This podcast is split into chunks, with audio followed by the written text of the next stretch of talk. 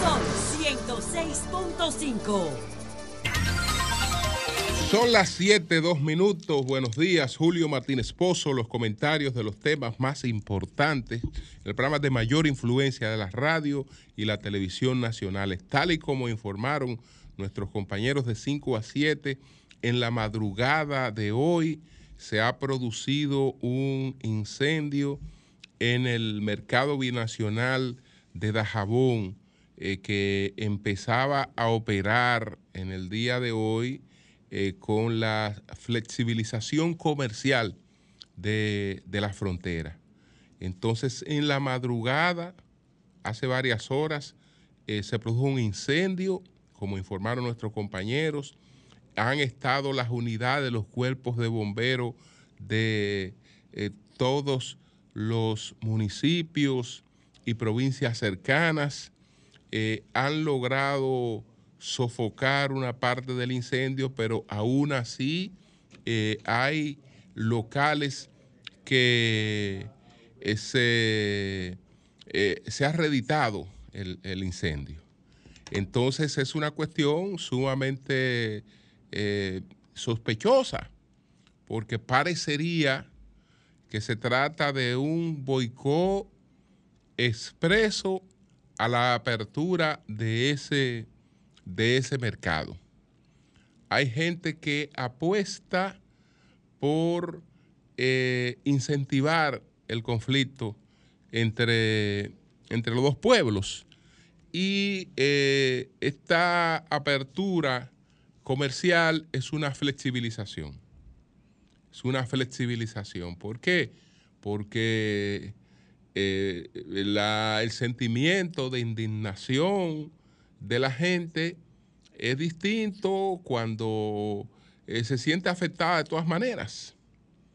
Entonces, hay medidas que ha tomado la República Dominicana eh, para eh, tratar de que el, el río de Jabón, que, tiene eh, puntos que son binacionales, esos puntos binacionales, esos trayectos binacionales se manejen conforme a la convención, al tratado entre los dos países. Es de aprovechamiento mutuo eh, en eh, labores coordinadas que no afecten a ninguna de las dos eh, naciones. Entonces, esta situación se ha producido en la madrugada de hoy. Un incendio en el mercado de Dajabón, difícil de pensar que sea fortuito. Difícil de pensar que sea fortuito eh, que esto ocurriera eh, cuando el mercado hoy debe reabrir sus operaciones para eh, alimentos esenciales, para cosas esenciales, la comida, en medicamentos, etcétera. Así es que ya estaremos en contacto con Dajabón para ver cómo, cómo evoluciona este asunto de el incendio en el mercado binacional de Dajabón que se ha producido en la madrugada de hoy y que eh, ha requerido el auxilio de todas las unidades de los cuerpos de bomberos de los pueblos eh, cercanos. En un momento incluso se agotó el agua disponible para sofocar ese, ese incendio. Entonces nosotros, señores, vamos a tratar estos temas mientras mantenemos nuestra, nuestra mirada, nuestro interés pendiente a lo que ocurrió en Dajabón, pues también vamos a tratar estos temas. Nos preguntamos, nos preguntamos si es la vida, si es la vida una tragedia o un campo de oportunidades a propósito de un documental que tuvimos la oportunidad de ver en el día de ayer, que es el documental Orgullo de Quisqueya, eh, producido por Jessica Hasbun y Kelvin Liria. Ayer estuvimos eh, pues la oportunidad de ver este documental y de ahí surge esta pregunta. ¿Es la vida una tragedia o un campo de oportunidades? Y vamos a explicar por qué nos hacemos esa pregunta. Otra pregunta. ¿Son las encuestas un método idóneo para la escogencia de candidaturas? Yo creo que esa pregunta hoy se la hace el PRM porque es parte de los conflictos que tendrá ese partido derivan de que eh, no hubo un método unificado para escoger a todos sus candidatos. No todos fueron medidos con la misma vara y como hubo lugares en lo que se llevó a cabo eh, votación, todo el que sea perjudicado por la encuesta entenderá que le ocurrió porque no hubo votación. Y eh, estas, el PRD vive una, el PRM vive una etapa que será eh, pues un poco difícil de, de, superar. Y otra pregunta, porque son tres preguntas que nos hacemos en el día de hoy. ¿Será igual el mundo? ¿Será igual el mundo eh, después de los ataques de Hamas a Israel? Eso nos, nos preguntamos. Pero también es importante que estemos pendientes y en este sentido es importante un mensaje de Twitter que coloca hoy el consultor jurídico del Poder Ejecutivo, porque se dio inicio, se dio inicio al proceso de escogencia de los de las vacantes que van, se van a producir en el Tribunal Constitucional. Dice Antoliano Peralta, y esta lectura es importante que la tengamos todo. Hoy se inició el proceso constitucional, es decir, él se refiere al día de ayer.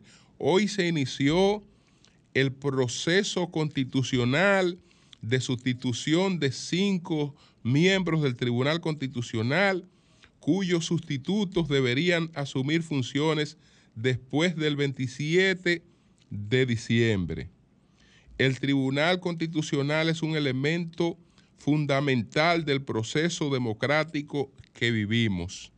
Pero es importante, es importante que todos tengamos pendiente que se trata de un proceso constitucional. Como estamos en una etapa eh, realmente eh, de campaña, etcétera, que este elemento esté presente. El proceso es constitucional y el comportamiento de todos los actores debe ser en función de que estamos ante un proceso constitucional. Constitucional. Eh, debe serse sumamente cuidadoso, debe serse sumamente cuidadoso, cuidadoso en la escogencia de esos miembros. Y hay un mensaje, hay un mensaje que yo creo que sería erróneo eh, darlo, que sería erróneo eh, dejar ese mensaje sentado. Es decir, que esta escogencia no puede ser eh, de premiación, de premiación eh, a quienes hayan usado la prisión anticipada como un elemento permanente para una supuesta para un supuesto, un supuesto combate de la corrupción. Yo quiero reiterar mi posición de siempre de que 18 meses no es una medida de coerción. Es una pena anticipada. Y esa pena anticipada es abusiva. Abusiva. Entonces, una persona que se haya caracterizado por eh, dar una condena anticipada a cualquier persona que le hayan puesto al frente por una investigación, no creo que sea una buena representación de las garantías constitucionales. Porque las penas anticipadas no son garantías constitucionales. No son garantías constitucionales. Y repito, 18 meses de eh, pena anticipada a cualquiera que se lo hayan eh, dictado, se trata de un abuso, no de justicia, no de un abuso. Eso es un abuso. Y ese abuso no debe ser premiado. Entonces, bueno, vámonos a, a otros temas. Vámonos a otros temas.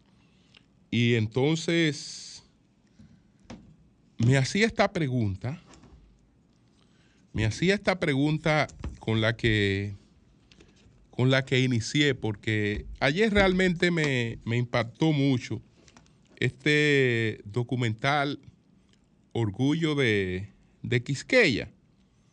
Y al ver este documental, donde hay una serie de testimonios que realmente quiebran a cualquiera, eh, quiebran a cualquiera, estremecedores esos, esos, esos testimonios de eh, dominicanos que han alcanzado el éxito en, distintas áreas. Eh, al ver este documento y, el hilo común y la historia común de la mayoría de los que allí aparecen, pues me pasaba siempre por la mente aquel planteamiento de, Schopenhauer que he citado eh, varias veces aquí.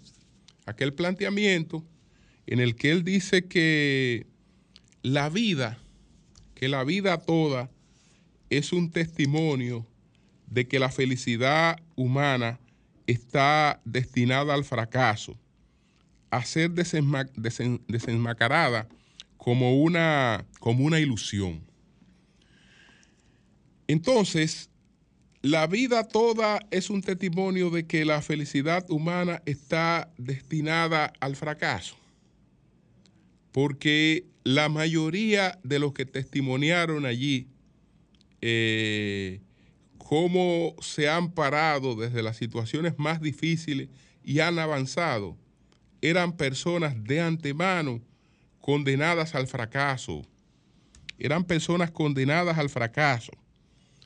Al, escuchar, al ver, al vivir estos testimonios eh, presentados en orgullo de, Quisqueya, eh, pues recordaba aquellas palabras de LeBron, eh, de, LeBron James.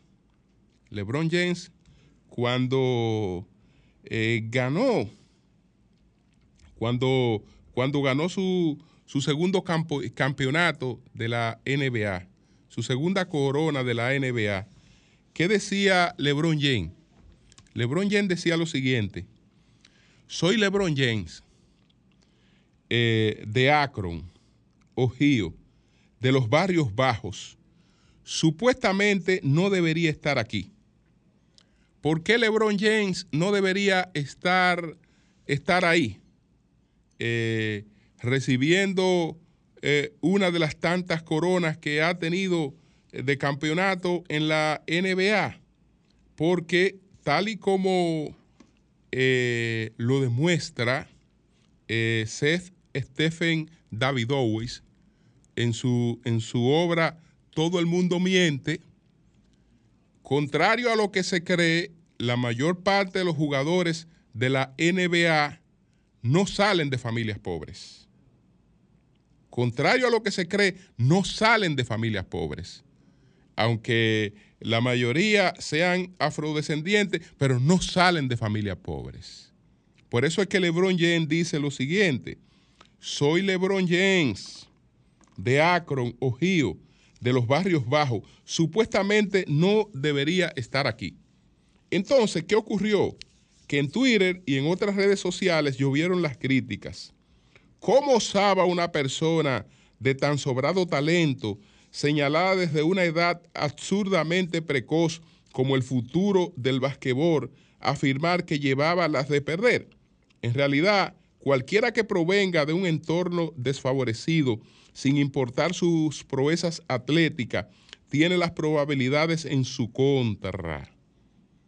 En su contra. Es decir, usted, por ejemplo, ve a LeBron James, lo pone en contraste con eh, la figura más exitosa que ha tenido la NBA, que es eh, Jordan.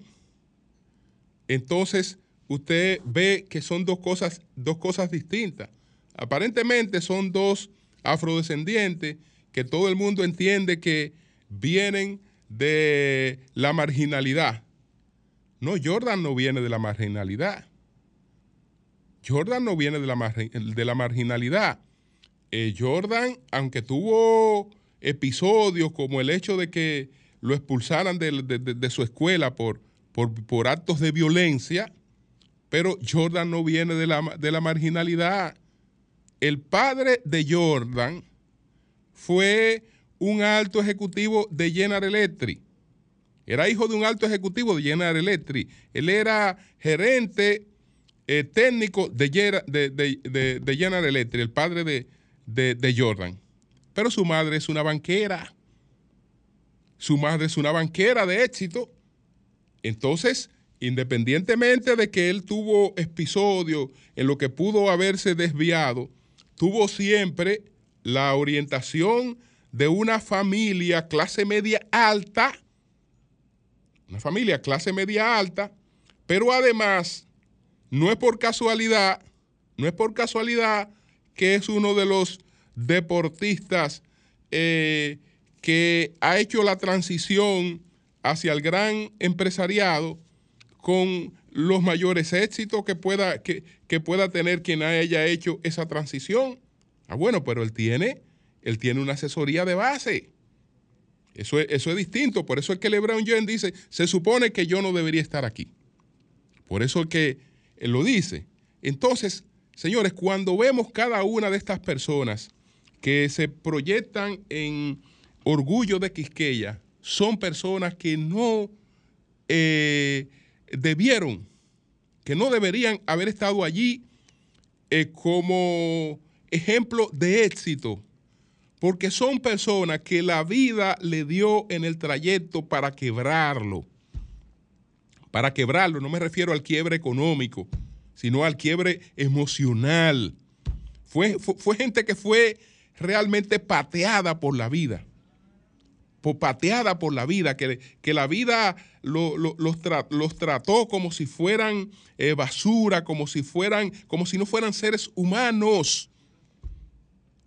Y aún así, viviendo todas esas situaciones, eh, eh, supieron pues superarla, supieron superarla. El hilo, el hilo conductor de la, de, la narración, aunque los testimonios son todos independientes, pero pudiéramos decir que hay un hilo conductor. Ese hilo conductor es un dominicano que se llama Ariel Suero Medina. El nombre de ese dominicano aparece en una gran parte de las producciones importantes de Hollywood y una gran parte de las producciones cinematográficas de, Disney. Estamos hablando de uno de los mejores animadores de, películas y, de doblaje de voces que se, que ha, que, se ha especializado en este, en este tipo de cosas en el cine. Pero estamos hablando, cuando estamos hablando de Ariel, no estamos hablando solo de un muchacho que nació pobre en el sur de la República, porque la pobreza es un elemento común a la mayor parte de los dominicanos. La mayor parte de los dominicanos hemos conocido la pobreza. No, pero ese niño no solo conoció la pobreza. Ese niño conoció la pobreza, pero ese niño también conoció la tragedia. Porque su mamá, como otras mujeres de, del sur, para tratar de darle una, una mejor vida, para tratar de sacar a su hijo a camino, se va, se va a España. Se va a España.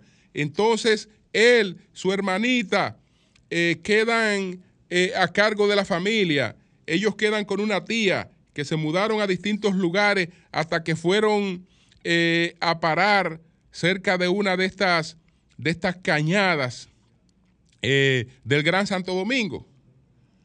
Y entonces su abuelita viene del campo a ayudar a la tía a criarlos a ellos y, para la tía también poder salir a hacer alguna actividad económica. ¿Y ustedes saben qué pasó con ese muchacho?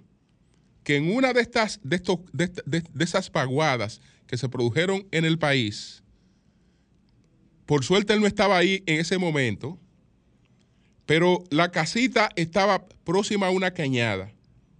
En una de esas vaguadas se fue la casita y con la casita se fue toda su familia se fue su abuelita, se fue su tía, eh, se fue su hermanita de 14 años. Es decir, cuando el niño lo llevaron a ver dónde estaba la casita, no estaba la casita ni estaba la familia. Sino, no solo estamos hablando de una gente que, que, vivió la miseria, no, es la miseria y la tragedia de la vida en su máxima expresión. Desde luego que tiene que ser una persona que, como él lo, narra ahí, vivió varias depresiones. Depresiones. Y sin embargo, eh, eh, reaccionó con el tiempo. Reaccionó, asumió el desafío de la vida y siguió adelante. Y hoy es una, es una estrella eh, eh, es, un, es un ejemplo de resiliencia y es un ejemplo de éxito en todos los sentidos, en el sentido familiar, en el sentido profesional, en el sentido económico. Pero eh, así por el estilo aparecen otros, otros testimonios. por ejemplo, el caso de, de Francisca La Chapelle. Es decir, vivir la historia de esa niña, vivir la historia de esa niña, lo que ocurrió eh, con esa niña, destinada absolutamente al fracaso, destinada al fracaso y sin embargo, fíjense cómo, cómo eh, después de superar muchísimas cosas, eh, llega, llega, al éxito. El caso, por ejemplo, de, de Scarlett Reynoso, que hemos celebrado mucho, esta dominicana que es ingeniera de la NASA, etcétera.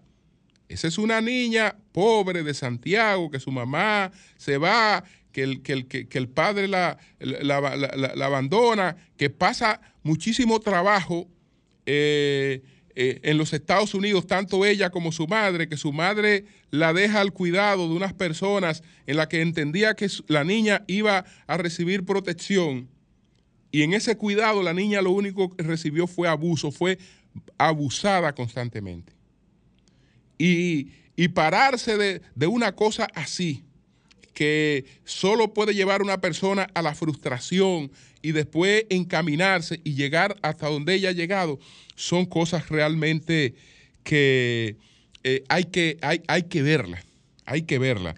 el que tenga posibilidad, el que tenga posibilidad de ir a ver este, este documental que lo haga, que ya que está, que está en cine desde hace varios días, Orgullo de, Quisqueya, eh, producido por Jessica Hasbun y, Kelvin Liria. Usted se va a encontrar el, testimonio, por ejemplo, otros testimonios importantes, el de, el de José Ramón Genao, que nosotros lo hemos entrevistado, José Ramón Genao, que es el director de accesibilidad del sistema público de transporte en los Estados Unidos y que lamentablemente por un accidente en bicicleta quedó en silla de rueda, pero eso no lo, no lo frustró y, ha, seguido, ha seguido la vida la vida hacia adelante.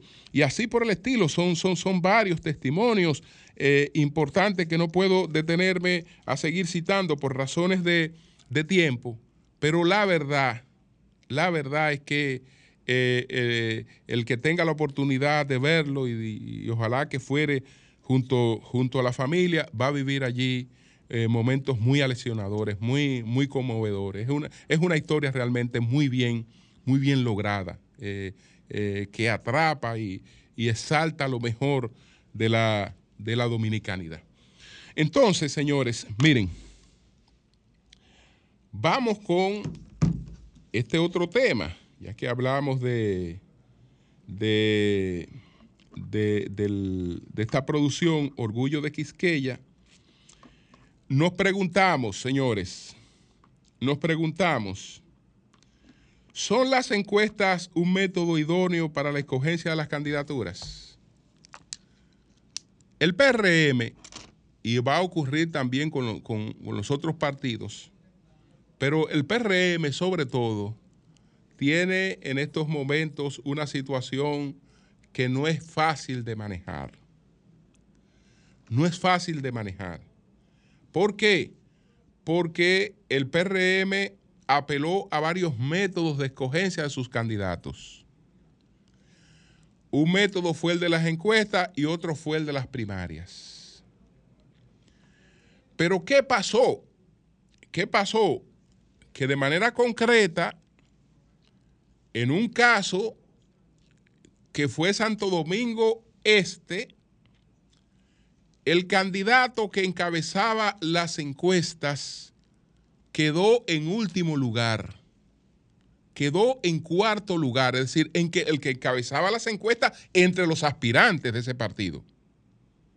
El que encabezaba las encuestas entre los aspirantes de ese partido no quedó en segundo, no quedó en tercero, quedó en cuarto lugar y era el primero en las encuestas. Ese hecho le dice a cualquier PRMista que haya perdido mediante una encuesta que no perdió de manera legítima. Que el, el proceso debió de haberse llevado a votaciones. Yo sé que varios de los que han perdido, y ponía el ejemplo ayer de José Montaz, que José Montaz perdía con encuesta y perdía con votación. Que Andújar perdió con encuesta y perdió con votación. Es decir, hay casos en los que eh, se, se daba la doble posibilidad, que la gente perdiera la encuesta y que perdiera la votación. Pero no es el caso de la mayoría. Ahora, yo no quiero hacerme eco de la información sobre los senadores que supuestamente perdieron y los que no perdieron, porque hay confusión en esa información. Y el PRM tiene pendiente, creo que será el viernes, que delinee Ascensión y la comisión van a dar una rueda de prensa eh, con los resultados oficiales. Porque hay lugares donde eh, la, se han difundido informaciones que no están claras. En el caso de Asua, eh, cuando consulto por un lado, me dicen que Elía eh, quedó, la, la encabezó, pero cuando consulto por otro lado me dicen que no. Entonces, yo realmente no puedo establecer qué pasó, qué pasó en Asua. Así sé que lo que se está difundiendo no es confuso, no es correcto, no es categórico. No es categórico que lo que habría pasado con el Torito, en Monseñor Noel, por ejemplo, o con, o con Santiago Zorrilla, eh, esas cosas no son categóricas. Porque además se está buscando negociación, se, está, se están buscando acuerdos, porque esos, esos datos no eran para una filtración previa sin eh, haber eh, hablado con cada uno de los actores y haberse puesto de acuerdo con, con ellos. Pero independientemente de eso, independientemente de eso, va a quedar el sabor amargo, el sabor amargo de gente que se le va a decir, usted perdió una encuesta y esa gente no se va a sentir bien porque siente que no perdía unas votaciones.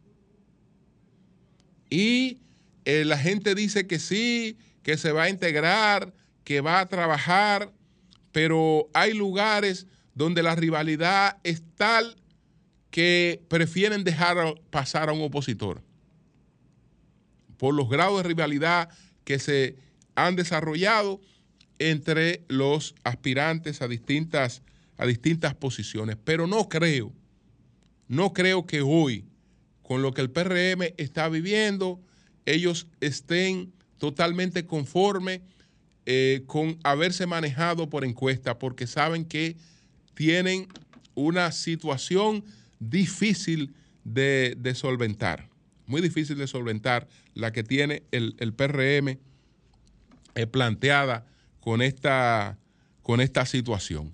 Entonces, señores, yo voy a dejar aquí, hay dos temas que no, no, lo puedo, no lo puedo desarrollar porque no, no tendría el tiempo para, para hacerlo. Por suerte son cosas que eh, no, pierden, no pierden vigencia, ¿no? Y uno en cualquier momento las puede, las puede retomar y las puede desarrollar. Reiterando la información con la que iniciamos y con la que terminaron nuestros compañeros de 5 a 7, un incendio en el mercado de Dajabón. Ese mercado hoy empezaba a operar de nuevo y fue incendiado, fue incendiado en la madrugada de hoy. Hace, varios, hace varias horas que fue incendiado o se incendió. Pero, eh, ¿por qué no se había incendiado antes? ¿Por qué cerrado no se había incendiado? ¿Por qué se incendia cuando se va a abrir? ¿Por qué cuando se va a abrir se produce este incendio? ¿Qué van a hacer las autoridades si esto era un intento de boicot a eh, la operación? ¿Van a dejar que el boicot sea un éxito? ¿Habrá mercado binacional hoy en Dajabón a pesar del el incendio en el mercado binacional? De todas esas cosas estaremos pendientes. Así es que vamos a una pausa. Cambio y fuera. Sol 106.5, la más interactiva. Bueno, tenemos a Javier Genao desde Dajabón. Javier, cuéntanos cómo sigue todo, qué ha pasado con el incendio. Adelante, Javier. Sí, buenos días para todo el país. Personas que escuchan el sol de la mañana. Estamos acá precisamente desde tempranas horas. Este incendio inició 3.30 de la mañana más o menos y ciertamente los cuerpos de bomberos, tanto de restauración como Loma de Cabrera, Villa Los Armácigos y Partido de Jabón, incluyendo el camión bombero del grupo M Codevi que estuvo ha estado precisamente dando asistencia conjuntamente con los equipos de la Defensa Civil eh, un incendio que se produjo en la parte delantera eh, de, este mercado fronterizo. Hasta el momento no sabemos cuál fue eh, el motivo que provocó este incendio, porque según versiones de algunos mercaderes que hemos recogido, ellos expresan que aquí en esta zona no había energía eléctrica. Entonces, según explican eh, eh, no se sabe cómo, cómo este fuego pues se propagó. Y precisamente queremos eh, destacar el, el, trabajo que ha venido haciendo el CESFRON porque es el área de responsabilidad del cuerpo especializado en seguridad fronteriza, Eh, el área del mercado. Ciertamente tuvimos algunos inconvenientes a tempranas horas, ya después que teníamos un buen rato acá, con unos militares del ejército dominicano quienes eh, al parecer eh, no nos conocían y fuimos encañonados. Eh, lo dejamos pasar porque, total, es lo que nos queda a nosotros como, como periodistas, tratar de hacer el trabajo bien hecho y llevarle las informaciones al país acabadas verdaderamente desde el lugar de los hechos como deben de ser. nosotros entendemos que se debe de ser un poquito, a la parte del ejército, debe de ser un poquito menos represivo con la ciudadanía, porque esto que me ocurrió a mí le puede ocurrir a cualquier otro ciudadano de aquí de esta zona fronteriza. Nosotros eh, precisamente eh, conversábamos con el alcalde que está de fiesta de cumpleaños, pero qué tremendo cumpleaños hoy, eh, quien explica que se está investigando, ya el fuego fue sofocado en su totalidad, eh, eh, sí están apostados aún hasta el momento los cuerpos de bomberos de aquí de Dajabón y de partido. Y el alcalde está eh, en estos precisos momentos dentro del mercado fronterizo eh, quienes quienes están investigando conjuntamente con las autoridades de investigación y del cuerpo especializado en seguridad fronteriza CESFRON, quien desde tempranas horas Javier. es- sí señor Javier, se había anunciado que para hoy se iniciaría ese canal comercial que anunció el presidente de la República. En este Sí, momento, luego de este incendio, la frontera está totalmente cerrada. Sí, la frontera está totalmente cerrada y, el, y según informaciones extraoficiales, eh, el mercado, eh, eh, este corredor, porque no se va a reaperturar en su totalidad, es un corredor para que los comerciantes haitianos que tienen mercancías guardadas dentro de esta zona periférica, dentro del área del mercado, eh, puedan venir a ver sus mercancías que tienen guardadas desde hace, desde la que el mercado fronterizo se cerró. Entonces, eh, eh, está todo listo. En algunos momentos se va a, hacer ya lo que se propuso para la apertura del, del corredor eh, que habrá de dar inicio en el día de hoy, porque no se va a posponer, al menos que el presidente lo diga, eh, esta preapertura para que los haitianos puedan venir a ver sus mercancías dentro del mercado. Se lamenta mucho que este, este siniestro haya calado algunos puestos de, de- haitianos que están apostados precisamente en el área que fue afectada. Pero eh, la preapertura ya va.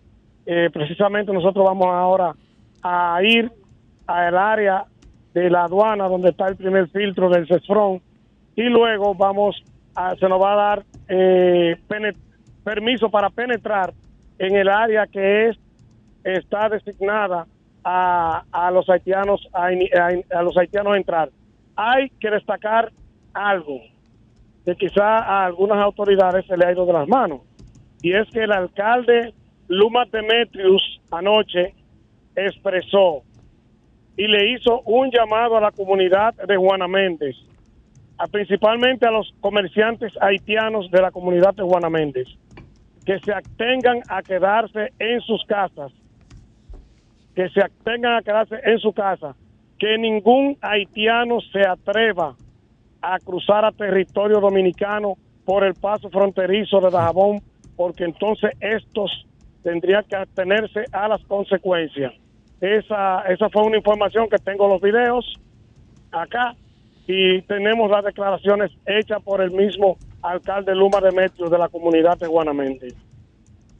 Bueno, pues entonces, Genao, nos vamos a comunicar un poco más tarde para ver si aún así eh, hay una cantidad apreciable de, de haitianos que vendrían a, a- este lado, ¿no? A, a chequear sus mercancías y a tratar de, de- de llevar algunas cosas, porque tengo entendido que no se va a permitir vehículos, pero No, sí no. las Sí, mercancías sí, que sí la se va, sí se le va, sí, sí, yo sé, sí se le va a permitir eh, a los camiones que tienen varados ya casi más de un mes de este lado, eh, según tengo entendido, eh, retirarse hacia su territorio, eh, con, con la anuencia de que estos no van a poder cruzar a territorio haitiano, ni con blog, ni con varilla, ni con ningún tipo de material para la construcción.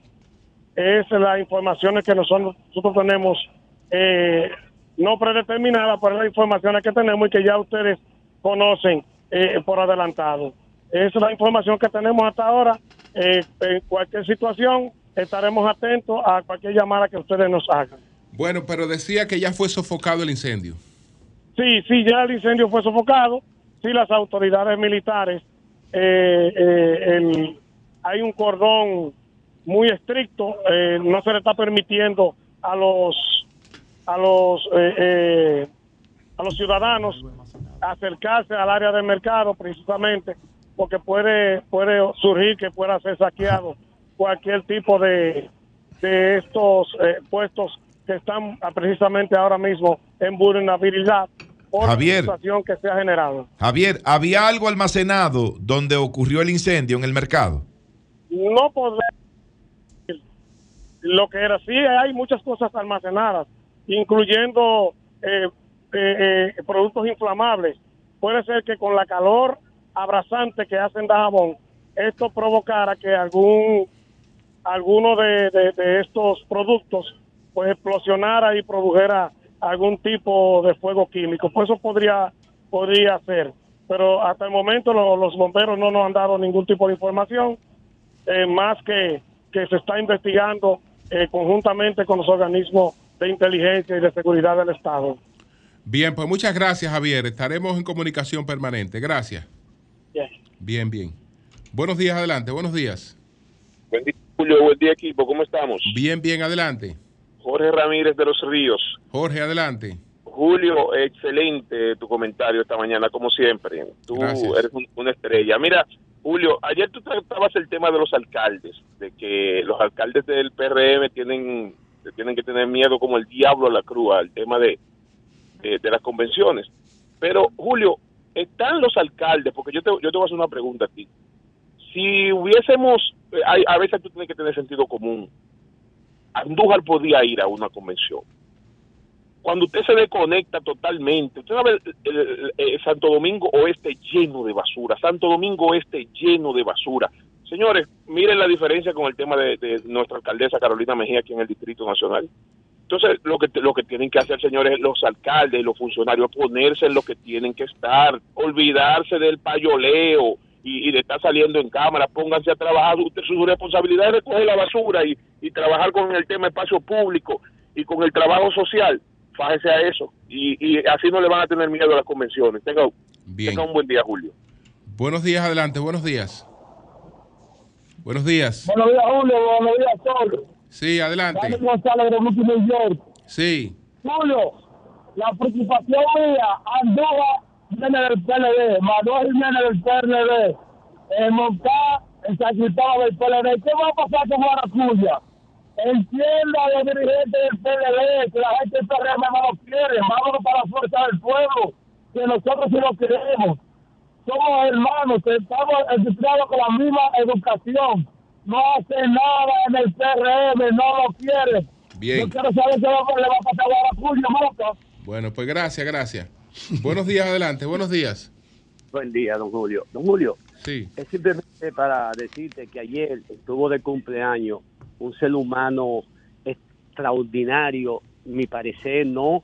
Y porque sé que ayudó muchísima gente con enfermedades. Un ser humano de verdad que para mí no tienes límite en la bondad. Es José Ramón Peralta, le deseo dentro de mi dolor de verlo injustamente y ante una justicia que de verdad condena a la gente sin ser condenado, pero bueno, que Dios los perdone, pero para él muchas felicidades. Bueno, de mi parte un saludo, un abrazo para José Ramón Peralta, preso abusivamente. Injustamente y abusivamente. Porque él puede ser investigado por lo que sea, puede ser investigado. En este caso, cumple 18 meses de pena anticipada porque una persona dice que le entregó supuestamente aportes por un valor de 100 millones de pesos para la campaña. Pero eso lo dice la persona. Miren, señores, cuando Estados Unidos, cuando el Distrito Sur de Nueva York está acusando al senador Robert Menéndez de que Robert Menéndez eh, recibió eh, pagos o sobornos de varios empresarios, ¿usted sabe qué presentó ¿qué presentó el Distrito Sur? El Distrito Sur presentó los resultados de un allanamiento en la casa de Robert Menéndez, donde apareció un carro Mercedes-Benz, demostrando quién lo compró y cómo había llegado ahí ese carro Mercedes-Benz. Pero eh, mostraron eh, efectivo por medio millón de dólares en sobrecitos, en distintos sobrecitos, que tenían las huellas de la persona que dice la acusación que aportó ese dinero, con las huellas. No, no estamos hablando de un individuo que dice, mira, yo le di a Robert Menéndez eh, 100 millones de eh, 100 mil dólares. Yo le di 100 mil dólares. Si el individuo dice yo le di 100 mil dólares, eso no tiene ningún valor. ¿Por qué? Porque el individuo dice que él le dio 100 mil dólares y Robert Menéndez dice, ese señor no me dio 100 mil dólares. Entonces, tiene que aparecer Hay un contraste. el depósito, el, el depósito bancario, algún testimonio para tú eh, eh, dar- Justificar que dar- eso fue así. Dar eso como hecho. No, no, no, no. En ese, en ese caso, en ese caso, sencillamente una persona dijo esto. Que mañana vamos a ver cuando un individuo se le ocurra decir que dio para la campaña, o que le dio a fulano, o que le dio a Perencejo tanto, si a ese Perencejo lo van a ir a buscar preso y le van a cantar 18 meses de, de prisión y le van a negar todos los recursos, todos los recursos habidos y por haber eh, de una persona que lo que está es alegando ya que por lo menos se le permita defenderse en libertad. Entonces, es una cosa totalmente, totalmente inexplicable. Y además, eh, señores, esa cosa hay que tomarla como espejo. Esa cosa hay que tomarla como espejo porque yo cojo ahora, me pongo a premiar a los jueces que hacen eso, pero los jueces que hacen eso en el futuro es a otros que van a juzgar. Y bueno, y si ya se ganaron premio por hacer eso, ¿qué van a seguir haciendo? Bueno. Buenos días, adelante. Buenos días, Julio.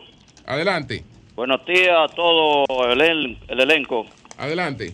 Con relación a los temas, yo creo que aquí ya, ya está bueno que aquí estemos dándole el piojo al TI, mendigando, conchale, porque no le pueden buscar otro otro negocio en otro país, eh, otra cosa, buscar la forma de que esto, buscando dádiva a esa gente en la frontera. Oye, estos tipos ya hay que ponerlo en su puesto y vamos a cerrar eso. Defiéndase como pueda, que nosotros somos un país, ustedes son otro. Y ya se acabó, y cierren eso. Bueno, no es tan fácil, ¿no? no es tan fácil. Nosotros Decirlo es fácil. Estamos, digamos, llamados a mantener una relación con Haití. Ambos nos necesitamos. Por ejemplo, estos grupos podrán decirle a la gente que no cruce, que no venga, etcétera.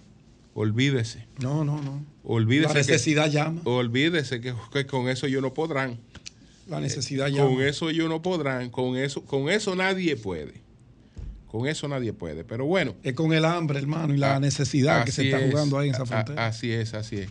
Buenos días, adelante. Buenos días. Buenos días. Sí. Lo que dice ese oyente, 100% de acuerdo. Yo creo que la dignidad está primero. No importa que haya un gran comercio, no importa, la dignidad es número uno. Bien, bien. Pues muchas gracias, muchas gracias. Bueno, son las 7:55 minutos. Cambio y fuera.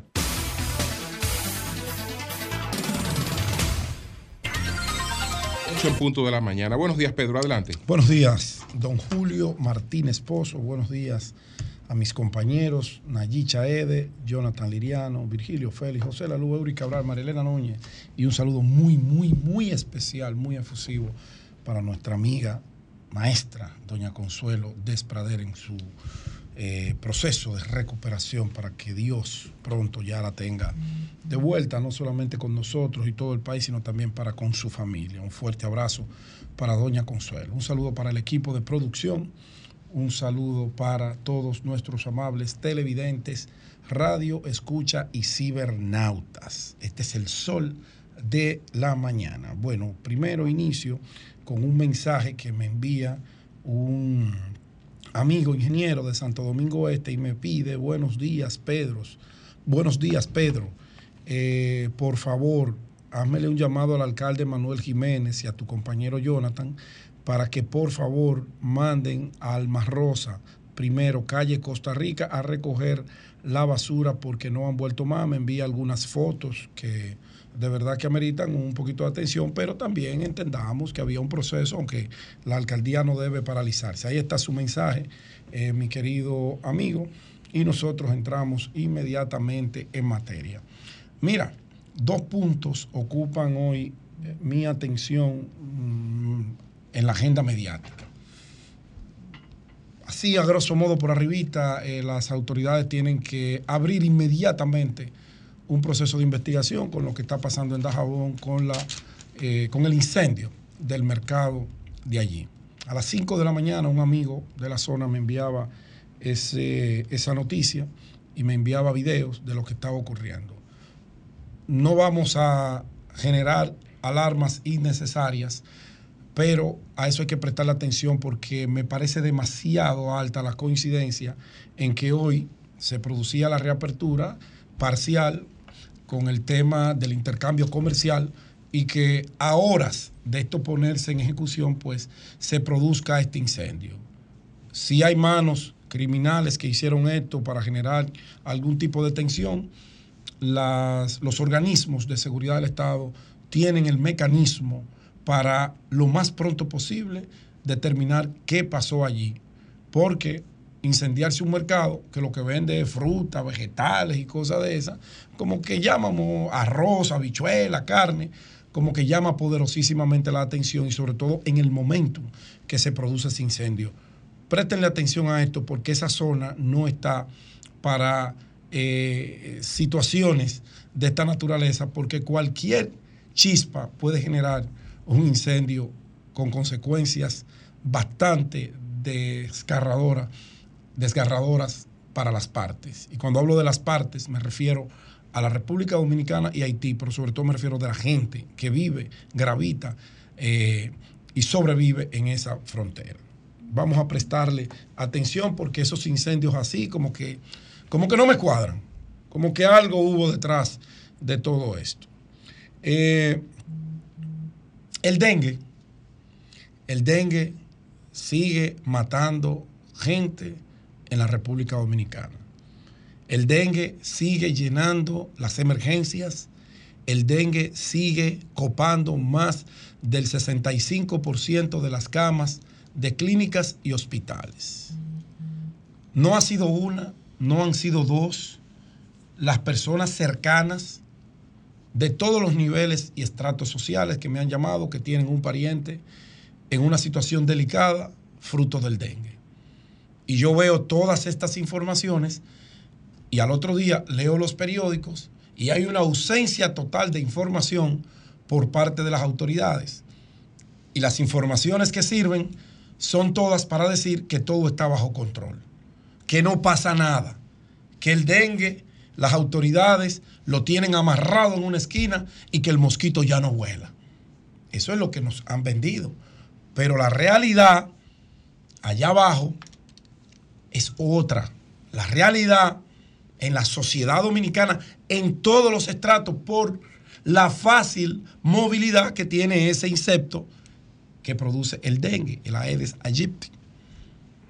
Eso se combate con programas de prevención, con mucha información y con brigadas permanentemente en nuestros barrios. Y digo nuestros barrios porque la gente de clase media alta tiene un poquito más de conciencia, se cuida más de el tema higiene, pero en los barrios es difícil, muy difícil que la gente pueda vivir eh, con una higiene total por el tema del hacinamiento en que se encuentran nuestros sectores más populosos. Digo nuestro porque es la República Dominicana. Quizás alguien del gobierno, como siempre, podría justificar, no porque el hacinamiento es en toda Latinoamérica. Sí, pero Latinoamérica, cada país que se encargue de su hacinamiento. Encarguémonos nosotros del nuestro. Yo recuerdo que cuando se acercaba esta época del año, que ya había un calendario de cuando llegan esas informaciones, las autoridades se adelantaban y se formaban las comisiones de combate al dengue dirigido por la Dirección General de Epidemiología del Ministerio de Salud Pública. se hacía un convenio de participación con todas las instituciones públicas y se formaban brigadas porque el Ministerio de Salud solo no puede con todo esto. Y se iban campo por campo, sector por sector, barrio por barrio, ensanche por ensanche. Y se recogían neumáticos, que eran eh, lugares donde el agua se acumulaba y el mosquito se reproducía. Pero campañas bestiales, todos los ministerios tenían que integrarse, todas las direcciones generales tenían que integrarse a ese programa. Y no es que el dengue desaparecía por arte de magia, pero se controlaba. No nos daba el dolor de cabeza que nos está produciendo en este momento. Ahora hay un afán de esconder las cifras del dengue. Un afán de decirle al país, todo está perfecto, pero la gente se está muriendo. Ayer, al salir de, esta, de este programa, Nayicha Ede y Virgilio Feli, este servidor, nos encontrábamos con el doctor Pérez Vidal y saludábamos al eh, urólogo internista eh, Pérez Vidal, médico. Y le preguntábamos, ¿cómo está doctor? Como siempre lo saludamos. ¡Wow! ¡Qué sorpresa, señores! El doctor Pérez Vidal, con lágrimas en sus ojos, nos decía, no estoy bien. ¿Qué pasa, doctor? El sábado murió mi hija de 13 años de dengue. Nosotros hicimos mutis. Echamos hacia atrás.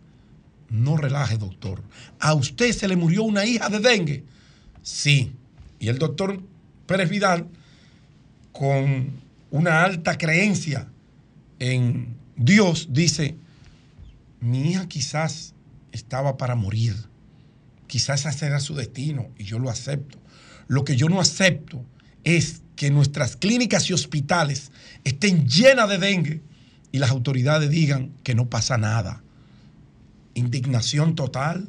Imagínese usted a un médico que su niña de 13 años, comenzando a vivir, el dengue se la haya llevado de los brazos a un médico que tiene la posibilidad de darle el tratamiento en su casa, de medicarla inmediatamente. ¿Y qué pasa con aquel que llega a la emergencia y lo despachan para su casa y le dicen usted no tiene nada, pero está prendido en fiebre y va a otra emergencia y le dicen lo mismo? Clínicas y hospitales están haciendo eso. Parecería como que hay una gran eh, complicidad para tapar lo que la vida humana no puede permitir que se le tape. El derecho a la salud, el derecho a la atención. Y tú le preguntas al director general del Servicio Nacional de Salud y dice que todo está bien. Le preguntas al ministerio y todo está bien. Y yo, yo le puedo dar fe y testimonio que voy todos los días a un barrio diferente. Las quejas llueven a granil.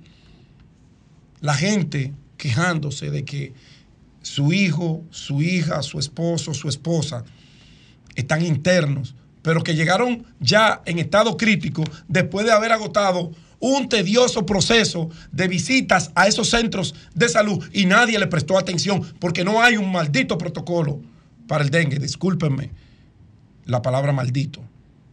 Un bendito protocolo para cuidarle la salud a la gente. Y yo me pregunto, y yo me pregunto, pero es que vamos a jugar con ese tipo de cosas en el país. Ya dejamos que el sistema hospitalario que se le entregó se descalabre. Las camas ya están rotas. Ya los alrededores de todos los hospitales públicos están llenos de venduteros internacionales, llenando de sucio y hacinamiento áreas que son fundamentales y que deberían estar completamente despejadas de todo tipo de venduteros por la salud de la gente. Y vamos a seguir tapando con un dedo el tema de la salud y del dengue que nos está comiendo. No hay un programa de fumigación, no hay un programa de limpieza y si lo tienen que me manden el video, que me callo para siempre. No lo hay, porque no les importa. Ahora, nosotros los periodistas somos un grupo de charlatanes. Somos irresponsables somos que vamos los lunes a una semanal a aplaudirle al presidente de la República y a los funcionarios. Yo no sabía ese era el rol de la prensa, hacer chistes y, y hacernos lo gracioso. Oye, ninguno se atreve a pararse a preguntarle al presidente. Los barrios, las clases sociales dominicanas gritan que el dengue se los está comiendo al ministro de Salud. No, no, pero vamos a aplaudir. Y después tenemos que comernos que el Palacio mande una nota agradeciéndole el fino trato que la prensa le da a las participaciones oficiales. Por eso digo somos. No, no, no, pero participan también. Somos. Y me incluyo, yo no he ido ahí no, nunca. pero participan funcionarios, participan Pero yo otro- hablo de presidente y funcionarios. Pero participa otro público, entonces. ¿Cuál es el otro público? No, eh, no. Los influencers. Participan otro, Pero bueno, que le preguntan del dengue. Participa otro público, los periodistas van y hacen su pregunta. Ajá. Claro que sí. No me diga. Hacen su Y alguien ha pregunta. preguntado del dengue, usted que ha ido maestro. Yo le pregunto a usted y a usted y yo Bueno, creo en usted. Pero han preguntado sobre muchos otros Nada más nos ocupamos de y Haití. no creo y no creo que y no creo que nadie tenga problema en preguntar por el dengue. ¿por qué no lo preguntan? don Julio, lo que Pero quiere ¿por qué no lo decir? Pedro es Somos. que No creo- Mira que va- no me estoy creo- incluyendo. Pero no creo que nadie tenga problema en preguntar por eso. Pero que lo Tú no puedes- pregunten, lo tú que no quieren puedes es hablar- de- tú no puedes hablar así los periodistas. y No, yo puedo hablar como me dé la gana. problema de- No, no, no, no, pero no, no, trabajando pero- contra pero el dengue. ¿dónde está? Pero don Eh, Julio te dice, que va, pregunta. No, y que no tiene por el suelo tampoco a los médicos que están y trabajando te en hace la saber eso Sí. porque él quiere decir que no necesariamente son los periodistas Claro. los que aplauden, sino el público No, que es ahí hay llevado videos ahí. periodistas aplaudiendo. Ah, bueno. pero que eso no es una El periodista no o sea, está para pero no- aplaudir. No, no, no, no, eso El no- periodista va a hacer su No, trabajo pero de recoger información. También. Pedro tiene que ser y un poquito, depende. tiene que reconocer el trabajo de, ¿De los servidores públicos que están trabajando ¿De con el dengue. Pero ¿de cuáles? Los Pero- pero, médicos, Jonathan, los promotores. Pero yo soy un farsante. Yo, yo un digo- charlatán. Yo estoy diciendo eso. O yo soy un charlatán Es para que hay mucha reconocer lo gente que no se está haciendo. Hay ¿Y mucha qué gente que trabajo? trabaja en Pero eso. ¿cuál ¿Pero cuál trabajo, trabajo? Jonathan? Bueno, por la, ¿Pero cuál trabajo? se está- se está Lea, y consígame un video. Hay una campaña. De un pro... ¿Dónde está la campaña? ¿Tú sabes lo que dijo el doctor Jorge Consígamela. Vidal? ¿Tú sabes lo que dijo ayer? Pues dijo a consígame la campaña. Yo te estoy diciendo que no hay muertos. Que y ese que día- Consígame la campaña. Que ese día, la situación. Jonathan, día, vamos a respetar. óyeme, óyeme, eh, Pedro, Mi estimado que ese compañero. día, ese día, además de la muerte no, de no, su no. hija, ese día murieron más niños. Terrible lo de la familia de Entonces dice, ¿y Felicidad. mis dónde están? ¿Dónde Eh, están, ¿Dónde los- están las- estas las estadísticas? ¿Dónde están? ¿Dónde están esos registros? Yo tengo cuatro amigos periodistas que estaban internos. ¿Dónde están los registros? No salieron nunca. Aquí se está ocultando información desde el gobierno. Es verdad lo que dice el maestro Julio, cada quien pregunta lo que quiere. Coño, pero es que llevan a lo que le van a preguntar al píchamela fácil con honrosas excepciones. Porque tengo que ser justo. Ahora, si me traen aquí de la semanal que tiene cuatro semanas llevándose a cabo una pregunta que tenga que ver con el tema de la prevención del dengue, yo no voy a decir que me voy a retirar, pero me retrataría de todo lo que he dicho. Si me traen aquí hoy, ahora, un video de un programa para combatir el dengue, un video que esté sonando, que se esté pagando publicidad en un medio de comunicación, que sea agenda del gobierno, si me lo traen, me callo y me retracto. No existe. No existe. Ahora te puedo buscar del 16 al 20 cuántos programas se hicieron. Y a veces dicen, no, porque no podemos volver atrás. Carajo, yo tengo que buscar atrás para ver si los que están adelante se recuerdan de cómo se hacen las cosas. Porque con la salud de un pueblo usted no puede jugar, usted no puede manipular. Hoy, ¿por qué no es tan fácil agarrar esos influencers? Influencers de cartera, de moda, de poner a nuestra muchachita anda en cuera, porque eso genera dinero. Esta clase de influencia, que el gobierno le paga 300, 400, 500 mil pesos por un post. Está ahí la nómina. Yo no me invento nada. Coño, vamos a usarlo a ellos también para que hablen del dengue, de la prevención. Utilicemos el presupuesto de publicidad del Estado dominicano para que la gente se informe de cosas reales. No que nada más el presidente tiene 99%, que está jugando la cancha solo. No, no, no, no, no. El periodista que quiera hacer eso que lo haga. Ese es su problema. Ahora, gracias a Dios que la democracia le permite a uno decir y sacar en alto relieve la realidad de un país que tiene un sistema sanitario en el suelo y que las autoridades, en vez de ir a corregirlo, lo que hacen es tratar de tapar la verdad con un dedo. Eso es lo que están haciendo. Y eso no puede ser. Porque mientras usted trata de esconder una realidad, el pueblo allá abajo, el pueblo allá abajo lo está esperando. porque se está muriendo. El dengue, o le ponemos atención, o el dengue, el mosquito, Aedes aegypti, nos va a picar a todos y nos va a embromar a todos. Bien, son las 8.16 minutos. Buenos días, buenos días, Jonathan. Adelante. Muy buenos días, República Dominicana. Saludos para todos los hombres y mujeres de trabajo que nos honran con su sintonía. Saludos al equipo de producción y a este gran panel del sol de la mañana. Em, la situación se está complicando en Oriente Medio en estos momentos. Cada día que pasa se complica más. Estaba buscando la, estadística actual de muertes.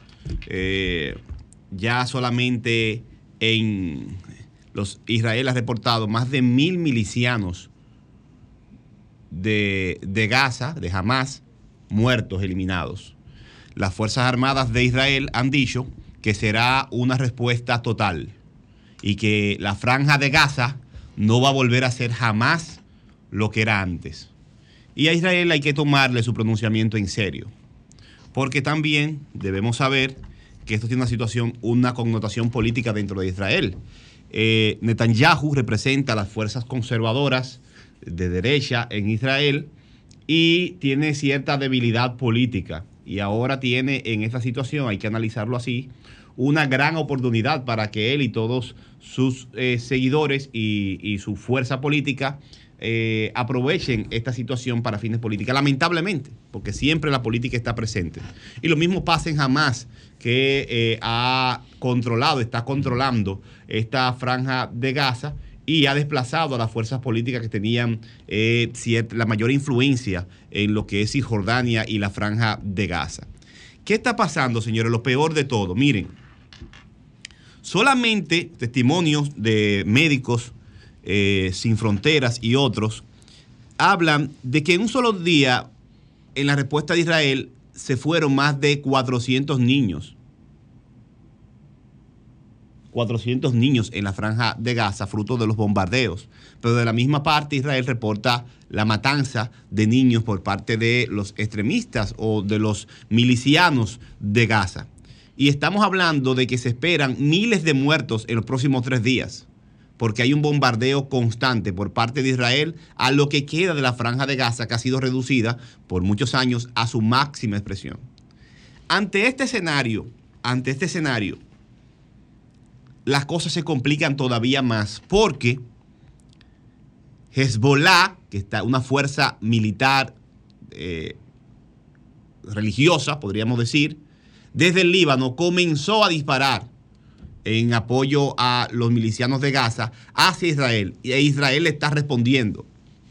Irán se pronunció de inmediato a favor de los ataques de Hamas hacia Israel.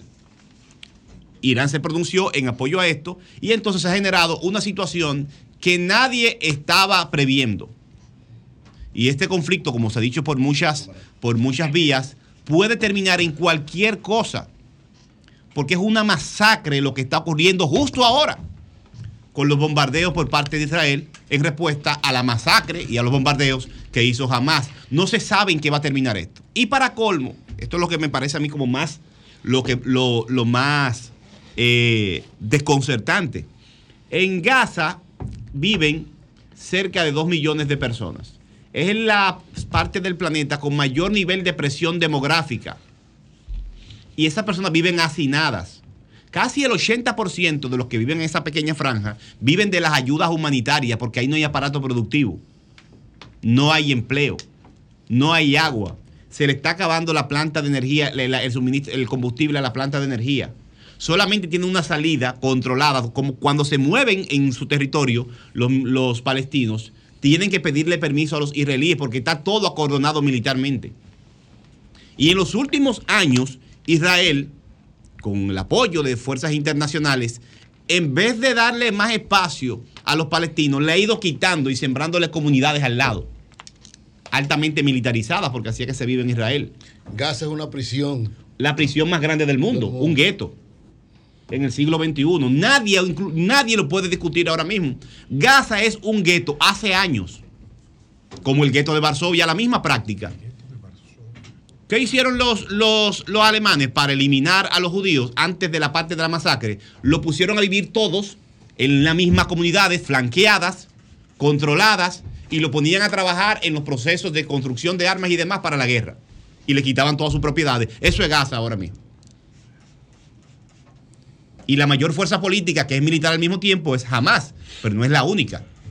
¿Y cuál ha sido la respuesta? El bombardeo, el nuevo bombardeo a la población civil. Claro, tienen responsabilidades los milicianos de Gaza porque ellos se esconden entre los civiles para quizás persuadir, quizás no para persuadir los ataques, pero esos ataques nadie lo ha parado y Israel ha dicho que le va a dar con todo. Que si no quedaba nada de Gaza, ahora va a quedar menos, dice Israel. Porque jamás volverá a ser lo que era antes, dicen las Fuerzas Armadas de Israel. ¿Qué es lo peor? Yo no entiendo realmente lo que pasa con, con la comunidad internacional. Miren la primera decisión que toma Europa y Estados Unidos. Escuchen esto. Ante este escenario de cientos de muertes de niños y de civiles que no tienen que ver con la guerra, y una población que no tiene producción y depende de la ayuda humanitaria, miren la medida extraordinaria de Europa y Estados Unidos. Acaban de cortar la ayuda humanitaria.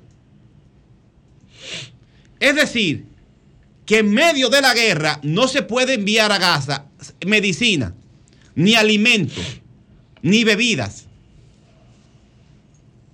Claro, nadie puede eximir de la responsabilidad a jamás. Pero ¿de dónde sale la decisión que en medio de una guerra y de una contraofensiva de Israel, también la comunidad internacional le corte la ayuda humanitaria a la población civil de Gaza? ¿Cómo se justifica eso? No es que tú no vayas a apoyar como siempre a Israel con armas como lo prometió Estados Unidos, dijo que no le va a faltar ningún tipo de armas. Pero ¿cómo se justifica que tú también le cortes la medicina? Y le cortes la, la comida. Qué bonita el arma. Y le cortes la electricidad. Y el envío también de, de- de ayuda de médicos. Esto para mí es el, el, el sinsentido total. Y lo más arriesgado, lo más eh, lo que más me preocupa es que se puede poner peor.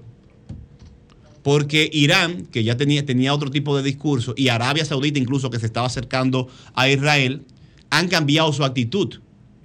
Y solamente en ese estrecho del planeta se producen y se incide en la mayor producción de petróleo del mundo, en esa zona. Y, cual- y si este conflicto sigue extendiéndose, puede afectar en cualquier momento, en un, en un minuto, en una hora, todo lo que es el consumo y la producción de combustible, especialmente de petróleo, para todos los países del mundo. Así que estemos al pendiente y tomemos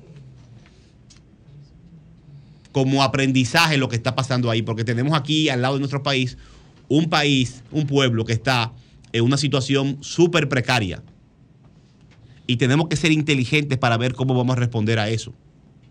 Porque las respuestas de los países vecinos cuando tienen problemas no son racionales. Porque nada de lo que está pasando en esa zona es racional. Así que aprovechemos este escenario como aprendizaje también, porque eh, tampoco sabemos lo que puede pasar en Haití. Por eso siempre digo que hay que tratar ese tema con delicadeza, sin promover el odio entre los pueblos. Eso es lo peor que puede pasar. Moderar nuestras palabras, ver qué es lo que más le conviene al pueblo de Haití y al pueblo dominicano. Mientras más le va, mejor le va a Haití, mejor nos va a nosotros. Lo que más le conviene a República Dominicana es que Haití vuelva a su estabilidad política, a su estabilidad económica, que se abran los mercados, que la gente en Haití no pase hambre por una decisión dominicana. Porque por directa o por indirecta, la, la- el discurso de negación del otro genera respuestas lamentables como la que estamos viendo en Gaza. En otro orden, Julio, y para concluir, ¿Cómo que Julio? Julio es el único que está aquí. Julio el coordinador el que controla el tiempo. coordinador. Yo el tiempo lo controlo con pues Julio ya se pasó mentalmente. tres minutos, está pidiendo permiso. Y además él Ah, hace, le hace con el dedo así. No, pues no, No mandando así. saludos. Julio, el- el- el jefe. Está No, diciendo no, por porque no vamos estamos hablando de tenemos- eso. tenemos Jaime No vengas tú a provocar. Adelante. El coordinador. Voy a decirle a Luz. Dale, dale, dale. No, Eh, por otro orden y ya sí. todo. Bien, Sí. adelante, adelante. Bien, en otro orden. El escenario político dominicano está turbulento porque estamos en una transición. Estamos en una transición, una reconfiguración de todas las fuerzas. Ya entramos en la etapa de las alianzas. El calendario está ahora específicamente para las alianzas, porque las elecciones de febrero son en febrero, valga la redundancia. Y en este momento los partidos están terminando de definir quiénes van a ser sus candidatos de ellos propios y también tienen que definir cuáles van a ser los candidatos que van en alianza. Eso es complicado. Usted- por eso usted ve que en el territorio está bajando la, el activismo de todos los candidatos. Usted va a Pedro aquí, pero Pedro mismo, el mismo Pedro, aunque haga alguna cosita, está en stand-by viendo qué va a pasar con su Así candidatura. es, así, así está es, todo el mundo. todo Entonces ahora mismo estamos en una transición, en un interregno de las candidaturas y los y en este momento puede pasar cualquier cosa, cualquier cosa. Lo que se vislumbra en ese escenario que eh, a pesar de esto y de las decisiones y de lo que está pasando con Mira lo que le pasó al pobre Raymond allá en mi circunscripción. Resca- Tú lo dabas por, por ganado, yo te dije a ti, bueno. Es, es que si yo parto. ¿Qué le pasó A quitarle a esos turpenes esa candidatura. de Yo mañana voy a analizar. Bueno, señores, Sí. tengo- No Eh, salió, y- no, pues pero en cuenta. lo que parece en, to- en este Sí. terreno hace- a- hacer análisis políticos cualitativos es muy arriesgado porque tú no sabes lo que está pasando, cuáles son las alianzas que se van a dar. Hasta altas horas de la noche los dirigentes políticos este- se están reuniendo. Hasta último momento que se depositen los documentos en la Junta habrá reuniones. Ahí nada está definido, está en movimiento el escenario político. Lo que parece sólido hasta el momento. Ya hay 70 demandas en el Tribunal Superior Electoral. Lo que parece sólido hasta el momento, lo único sólido hasta el momento, es que la candidatura presidencial del presidente Abinader es la que camina por mejor terreno. La que está segura en el PRM. la que camina por mejor terreno y al parecer la que tendrá mayores niveles de desempeño a partir del cierre de este mes y de su reelección en el 2024.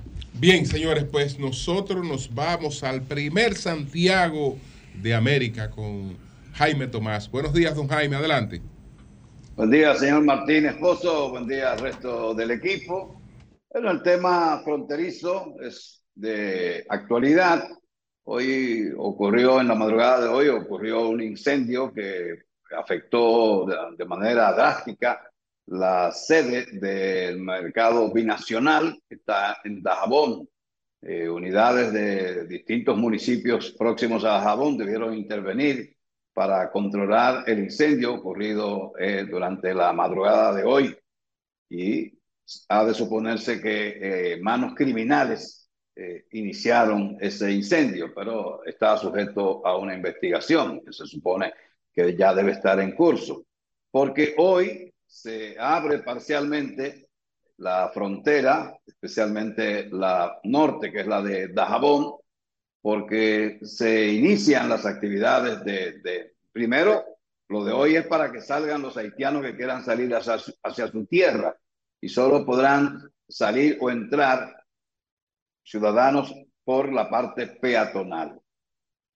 Esto eh, implica que el, el, parque industrial Codevi, que está en territorio haitiano y que debe recibir insumos desde Santiago y otros pueblos de la región, insumos de tela fundamentalmente para poder trabajar, para poder desarrollar sus labores. Aparte de que hay un personal de gerente y técnicos que son dominicanos que deben cruzar hacia territorio haitiano.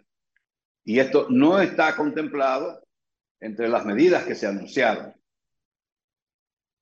Está afectando sensiblemente esta situación.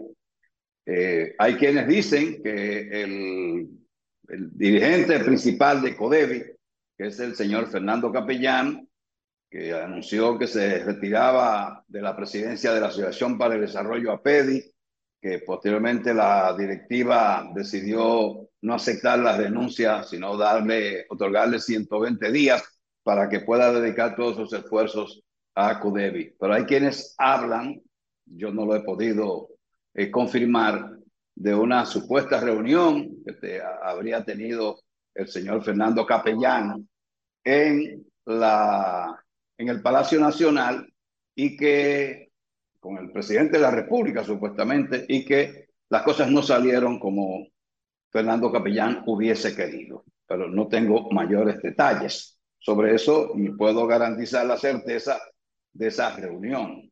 Lo cierto es que para ese grupo, que es propiedad de, extranjeros, eh, y de algunos criollos, cabezados por Fernando Capellán, la situación es bastante difícil porque tienen compromisos para entrega y no están laborando, no hay forma de laborar, y mucho menos que no pueden pasar los insumos que se fabrican, se procesan en territorio dominicano de manera muy particular. La situación todavía eh, es de, de espera, digamos, en la zona fronteriza, eh, porque las medidas anunciadas no satisfacen a todos, porque no todos se van a, a beneficiar. Con el caso de las exportaciones, especialmente de, de huevos y pollos, eh, en estos días eh, entrevistaba a Wilfredo Cabrera, que es presidente de AproHuevo, y él decía que en una reunión con el Palacio se, estableció la posibilidad y la necesidad de que en un proyecto de alianza público-privadas que haga el gobierno, eh, debe contemplarse la necesidad de adquirir un barco furgonero que pueda llevar mercancías dominicanas a islas próximas a la nuestra. Y está el caso, por ejemplo, de Cuba, que es el principal comprador de huevos para esa empresa que tiene el señor Wilfredo Cabrera. De manera que ya los que exportan hacia Haití deben estar buscando eh, otras áreas para el destino de sus productos, porque los problemas eh, con Haití van a seguir.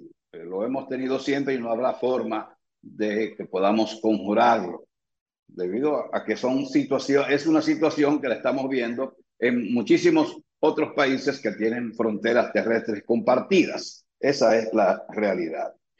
Entonces, eh, hoy, eh, hoy hay un acto en Santiago que lo está organizando y está motivando e invitando una entidad que se llama Quality Life Foundation, que es la creadora de los torneos de golf. Eh, hoy, en el Monumento de los Héroes de la Restauración, esta entidad va a dedicar los torneos para darle solemnidad, planificó un acto que, para dedicar los torneos al doctor Rafael Sánchez Español. Los torneos de golf ya se celebró el sábado el de Puerto Plata. Este próximo sábado será en las Aromas Santiago, el lugar de nacimiento de estos eventos. Y el sábado 21 y domingo 22 será en Vistas Country Club en Santo Domingo. Esperamos que a uno de esos dos días participe el señor Martínez Pozo. Entonces, la dedicatoria de los torneos de este año están para el doctor Rafael Sánchez Español, que es el presidente del Consejo de Administración del Hospital Metropolitano de Santiago, médico cirujano laparoscópico de larga data y que por sus méritos a él se le van a dedicar, ya se le están dedicando estos torneos. Pero en el acto también habrá una segunda parte para honrar a 27 médicos que se sacrificaron y pusieron su vida en riesgo para trabajar de manera activa en el combate a la crisis generada por la COVID-19. Médicos de Puerto Plata, de Mao, de Moca, La Vega y Santiago. Esa actividad estará presidida por la honorable vicepresidente de la República.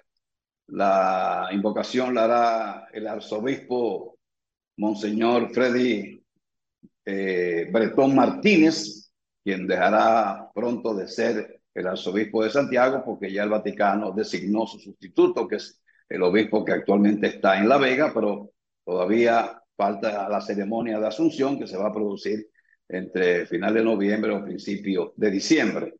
Será una actividad de gala, vestido de negro todo el mundo, las mujeres con vestidos, pero del color que prefieran, y transmisión por Teleuniverso, CDN 37 y SITV o CITV del grupo Win Telecom.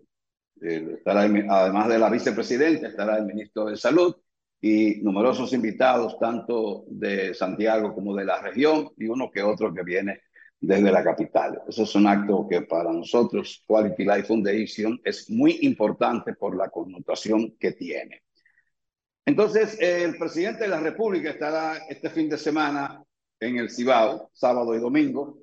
Y de todas las actividades, solo hay una que se va a quitar su chaqueta de presidente para ponérsela de candidato. Es la juramentación de 500 personas en los frentes agropecuarios un acto que se va a hacer en el Centro de Convenciones UTESA.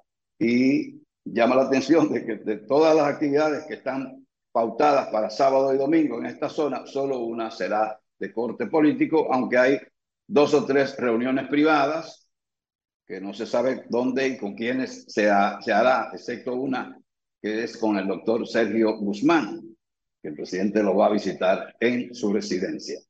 Eh, quiero señalar ya para finalizar que el, eh, ayer fue el primer día de trabajo del Consejo Nacional de la Magistratura, que tendrá la responsabilidad de escoger cinco nuevos jueces para el Tribunal Constitucional. Y no será nada fácil encontrar al sustituto del presidente de ese órgano, el doctor Milton Rey Guevara, porque las condiciones que le adornan a él, la sencillez, la humildad, su capacidad, sus relaciones que tiene eh, en todo el país, lo han convertido en una persona que tiene una capacidad tremenda para dirigir ese tribunal, el más alto que tiene nuestro territorio. Eh, hay cientos de abogados que aspirarán no a ser miembros del tribunal, que ya de por sí es importante, y no por mérito, sino que lo que se está buscando ahora son los privilegios de ser juez de una alta corte. Están buscando el salario, el seguro internacional, el chofer, el combustible, el guardaespaldas, las novias que aparecen. Eso es lo que se está buscando. No es el mérito de decir, de tener en su currículum, yo fui juez del Tribunal Constitucional o de la Corte Suprema de Justicia. No, son los privilegios que otorga esa posición. Y ya veremos finalmente cuál será el escogido para presidir esa instancia. Pero yo estoy diciendo de hace mucho que va a ser muy difícil encontrar una persona que llegue a la mitad de los atributos, de las condiciones y de la preparación que tiene Milton Rey Guevara. No será nada fácil. De manera que no quisiera estar como parte de ese Consejo Nacional de la Magistratura, porque yo no sabría quién pudiera ser el sustituto de Milton Rey Guevara. De mi parte, gracias y espero ver al señor Martínez Pozo Ah, sí. el fin de semana compitiendo allá en Vistas, su Si campo Dios, favorito. si Dios lo permite, don Jaime, estaremos, estaremos por allá, no solo el señor Martínez, sino los Martínez y don Virgilio también, y Víctor Gómez Casanova, es decir, ahí habrá una buena Sí, representación de RCC Media aquí en, en Vistas. Deben permitir cositas malos. En, la, en Puerto Plata, eh, pues nos coincidía, nos coincidía con, con compromisos de trabajo aquí en, en Radio Cadena, que nosotros estábamos en, en Samaná, teníamos compromiso en Samaná. Entonces, don Jaime, quería eh, preguntarle sobre Fernando Capellán. Cuando él renunció de la asociación de APEDI, él dijo que tenía que irse a enfrentar pérdidas y eh, posibles conflictos jurídicos. Lo de la pérdida lo entiendo, porque si hay un cierre, ese cierre ocasiona pérdida. Lo de posibles conflictos jurídicos no, porque hay una causa de fuerza mayor que es reconocible frente a cualquier suplidor. Si a usted se le presentó un huracán, se le presentó una situación que es de causa mayor, eso eh, no necesariamente eh, va a generar eh, demandas. Entonces, la renuncia de él de APEDI eh, se veía como una, una expresión de descontento frente al gobierno por las medidas que el gobierno había adoptado. Eh, ¿De dónde podría venir esto de conflictos jurídicos eh, cuando lo de la pérdida es claramente entendible? Bueno, lo de lo de, de señalar que tiene compromisos eh, legales. Yo sé que hay algunos compromisos legales con trabajadores que han sido cancelados en la empresa. Probablemente eh, con sus eh, clientes tenga algún tipo de compromiso, que como usted señala, tiene una razón de fuerza. No sé qué tipo de contrato exis- existe ahí, pero realmente el tiempo que le consume a él, a Pedi, no es tanto como para renunciar. Para mí que fue quizás un acto de, de presión No sé por qué, porque APEDI no tiene ningún vínculo con el gobierno, es una entidad que acoge a empresarios. Eh, eh, evidentemente que un disgusto porque eh, Fernando Capellán ha estado muy cerca del presidente Luis Abinader a través del de, el señor Hipólito Mejía y del ministro de Agricultura, del que es socio eh, en, en Codevi y antes lo fue también en el Grupo M. Entonces, eh, yo no sé si esa forma de, esa reacción tuvo algo que ver con la supuesta reunión que él tuvo con el presidente de la República en Palacio Nacional. Eh, no sé si tiene una cosa que ver con la otra. Después que me enteré de esa posible reunión y que no fue una reunión muy amistosa que digamos, según fuentes de inteligencia, que son los únicos que podían saber lo que ahí pasó, si se dio esa reunión, que yo no lo garantizo. Entonces, a mí me sorprendió eh, eh, los alegatos, porque la PEDI, como todas las asociaciones empresariales, tiene un director ejecutivo que es el que tiene la responsabilidad de llevar el día a día. O sea, que no es un asunto de tiempo. Además, perfectamente él podía decir, voy a coger 15 días para, para tratar de ver qué es lo que vamos a hacer con este conglomerado de empresas que tiene eh, Codevi en la frontera dominico-haitiana, pero en la parte haitiana. O sea que ahí hubo una razón que no se ha explicado y eso de que él eh, no tenía tiempo para pedir es, fue un mero decir. Pero quizás algún día sepamos qué realmente fue lo que lo motivó a él a presentar renuncia, eh, que renuncia que no fue aceptada, sino que le dieron, le otorgaron una licencia de 120 días. Ciertamente, Codevi tiene unas instalaciones enormes, supuestamente el personal haitiano lo integran alrededor de 18 o 20 mil eh, nacionales de ese país, tiene 500 o 600 ejecutivos entre gerentes, técnicos, extranjeros, no haitianos, sino de otros países y dominicanos. Entonces, todo esto no ha sido y no es un fácil para, para ese grupo que no contempló nunca con que iba a acontecer el cierre de la frontera y la reapertura parcial tampoco beneficia en nada a Codevi. Esa es la realidad. De manera que es bastante compleja la situación y hay pérdidas para los accionistas del grupo Codevi y ya veremos lo que va a pasar más adelante. Son 106.5. Son las 8.48 minutos. Buenos días, José, adelante. Bueno, señores, miren, par de temas hoy. La presión de alias El Grillo, una, una falta de respeto a la inteligencia humana, loco. De- Por el caso de los niños haitianos eh, que fueron tirados en la acera del cementerio Cristo ¿Cómo Salvador. eran haitianos, José? Bueno, búscame los papeles que digan que no. Si hubiera sido un dominicano ahí Por eso te lo digo, diablo. porque tú no Ni, ni franceses, ni chinos, ni ingleses, ni norteamericanos, eran haitianos. Pero ¿y cómo tú sabes que eran haitianos? Porque Exacto, lo dijo la, la la médico legista. Ella fue que lo dijo. Pero no han presentado datos de nada porque son Ella perros. dijo que cuatro de los seis. ¿Y, y los otros? No, los otros dos. Lo- lo- lo- lo- sigue, se te va a enredar la lengua, No, no, dominicanos. ¿Dónde están los datos? No, nadie los tiene. eso. Tampoco tenemos los datos de los otros. O sea, que a veces- Oye, deja la luz tranquilo que nos mató el gallo la funda. Entonces, señores, entonces, eh, lo que pasa es que los funcionarios, como esa directora de ese hospital y el, y el, y el director de la Funeraria. funeraria, cogen señales. Y cuando un funcionario ve que una guagua de migración monta haitiano en una jaula para, para departirlo, los funcionarios dicen, pero esto, esto no vale nada. Pues mira lo que están haciendo ellos.